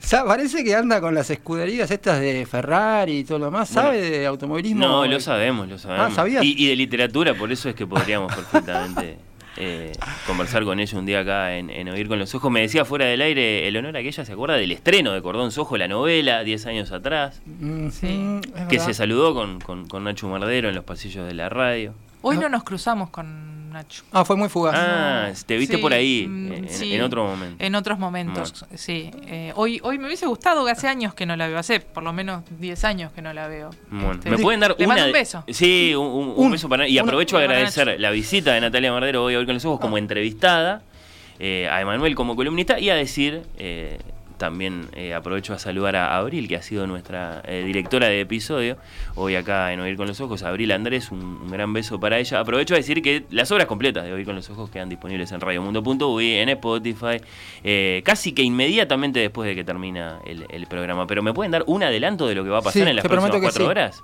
Te prometo que sí. Hoy tenés muchos invitados. No Yo sé no si soy son- una. eh, no sé si son- ahí va. Yo no soy una. ella una se va, ella, se- ella se tiene que ir. Pero y lo tenés- que hoy sí- tiene invitados. Sí, Invitadas. y llegaban 2 menos 10. Así que anda a buscar. Pero ya fui. Y te Ah. quiero decir una cosa que es importante. En Galgo Mundo nos vamos a ir a tomar un café. Uno con hielo en la calle de la Primavera. Hay una. en esta 21. Sí. Hay una cafetería ahí con, con el oro en el nombre. Sí, cómo no. O sea que vamos a pasar del café frío de ahí. Es un móvil allá en 21 de septiembre. No, pero que ese sí, no, no estaba el programa de radio, pero nos tomamos un café con esta señora que está aquí enfrente. venimos de ahí. Venimos de ahí Ahora nos vamos del café ese, que no, no está on air, no está on the record, nos pasamos a un café que se llama Café de Flor. Ajá. Porque viene a visitarnos alguien que se llama exactamente así. Y que viene de la tierra del café de flor. O sea que viene alguien desde Francia, que no es Mandresi, le podemos dar un saludo también, Sí. es Flore, como el café. Rafael que nos va a acompañar el sábado que viene, pero... Y entonces- de drogas. Es- y, y tango, sí. Ah, Sí, sí. ¿es verdad lo de la caspa acá? Parece en el que- hombro? Eh, esa la contó María Tergilio, o sea no que... sé, si- no si sé, si lo- a mí me gustó. Si lo contó María Tergilio, suponemos que sí. Ah, qué importante. Y no la spoileamos, no se sabe. bueno, así que me alegro mucho. Aparece, aparece la de Freud. Mira, ahí se prendió la luz, creo que llegó la, la invitada. ¿Que la ¿Cómo vas a anunciar formalmente? No, bueno, que se Ya queden... Sí, ya está anunciada. Flor. La música del partido clásico Basta, o la que basta. usted diga. Hay que... No, ir con los ojos se va, son las Sí, 2 pero de la tarde. música, llega la tanda, ¿qué llega? Galegomundo Ah, después de la tanda, sí, sí, hasta las eh, 18. Después, las voces de Gabriela Pintos, Sí. de José Miguel Ona India, de Daniela Blut para las conversaciones de la semana a propósito de teatro, música, artes. Hay y- una sola cosa, disculpa, que quiero decir. Sí. Eh, la conversación por cinco. Sí. Porque había una cosa que se llamaba Mateo por cinco. ¿Cómo era el...? a- a- O Citarrosa por cinco. ¿cómo? Hay un cuarteto. Está olvidate. La conversación por cinco. Son las cinco de la semana. Lunes, martes, miércoles, Sí. jueves y viernes. Y ahí sí. Y a las 21 volvemos nosotros, lo cual me lleva eh, a pedirte una aclaración importante, porque si en lugar de estar escuchándonos, quienes nos están escuchando, Sí. eh, en la tarde de este sábado, nos están escuchando en la noche de este sábado, próximos a la medianoche, eh, no está bien que yo diga que sigue Algo Mundo, o sí, o a la, o a la medianoche va a Algo Mundo. A mí me gusta una cosa. Si la copia infiel puede conservar una única cosa de, la, de ser infiel, es que el blues del adiós, que es una canción que está en un disco que se llama Fines, de Fernando Cabrera, que es la última canción, yo digo que cuando ese disco se editó en vinilo, tendrían que haber puesto el blues del adiós primera, porque le alteraron el orden. O sea que esto puede ir al principio y después viene la copia infiel. Pero no me quiero meter en tu copia infiel. O sea, puede arrancar con, el, con esto. Y después sigue. O sea, esto no estaría estando salvo al principio. Pero Bueno. es pila de pedir, ¿no? Son pila de cosas para. La cuestión, te tengo la laguna, va, va Galo- no, o va Eduardo a, la- a las 0 horas del, del domingo ah, no, en pará. la programación ah, de eso qué importante. Es eso lo que te estoy ah, preguntando. yo, no, yo me preguntaba Vos cómo. tendrías que saber, no, yo, yo lo sé de memoria. Yo lo, lo- re sé. Te juro que ya nos vamos. Mirá, Yo no este- llego despierto a no, esa yo, hora, yo- por yo eso, te, sí. te hiper recontra lo que sea, juro que es así. Juro que es verdad. Juro que es verdad. A las 10 de la noche termina Galgomundo. El galgo deja de ladrar. Esos son los domingos. ¿Eso es un domingo? Sí, yo te estoy preguntando por, la- por hoy. por las 0 horas del domingo. Hoy de noche. Ah, hoy Esta noche, cuando está, termina Oír con los ojos más de desafío. 21 a 0, Ta, te quiero mucho. Mira, termina Oír con los ojos, viene Maca Oner. Y después de Ah, Maca tenemos esa Oner, novedad. tácate, ahí tenés lo que querías. Maconer Esa- que se estrena durante la semana. Claro, y lo que, lo se puso el los miércoles, sí, sí. va. directamente desde las Manantiales horas. con Pablo. ¿Cómo me sé la programación? etcétera. Y después Sí, de ahí, sí, sí, sí, sí. viene tiempo de Liverpool, más conocido como tiempo de Y ahí aparece Eduardo. Eh, Y con ahí su clásico aparecen de los viernes, ¿no? Después Sí, sí, sí. las tertulias de mis madrugadas, que es el nuevo invento que se viene a las 2 de la mañana. Pímbate. Buenísimo, buenísimo. ¿Y, y a Eleonora cuando la escuchamos? Ahí, cuando arranque eh, eso. Ahora no, bueno. No, Es- cuando yo- logremos tener el- Cuando logremos hacer las mis madrugadas. Eleonora en serio. En tertulia, modo tertulia, un sábado. Modo a la- tertulia los miércoles a las nueve y media, No. pero en mis madrugadas cuando logremos. está, ya está. Yo me saco los auriculares. Fernando Medina, haga lo que tenga que Hasta la semana que viene. Gracias por estar ahí.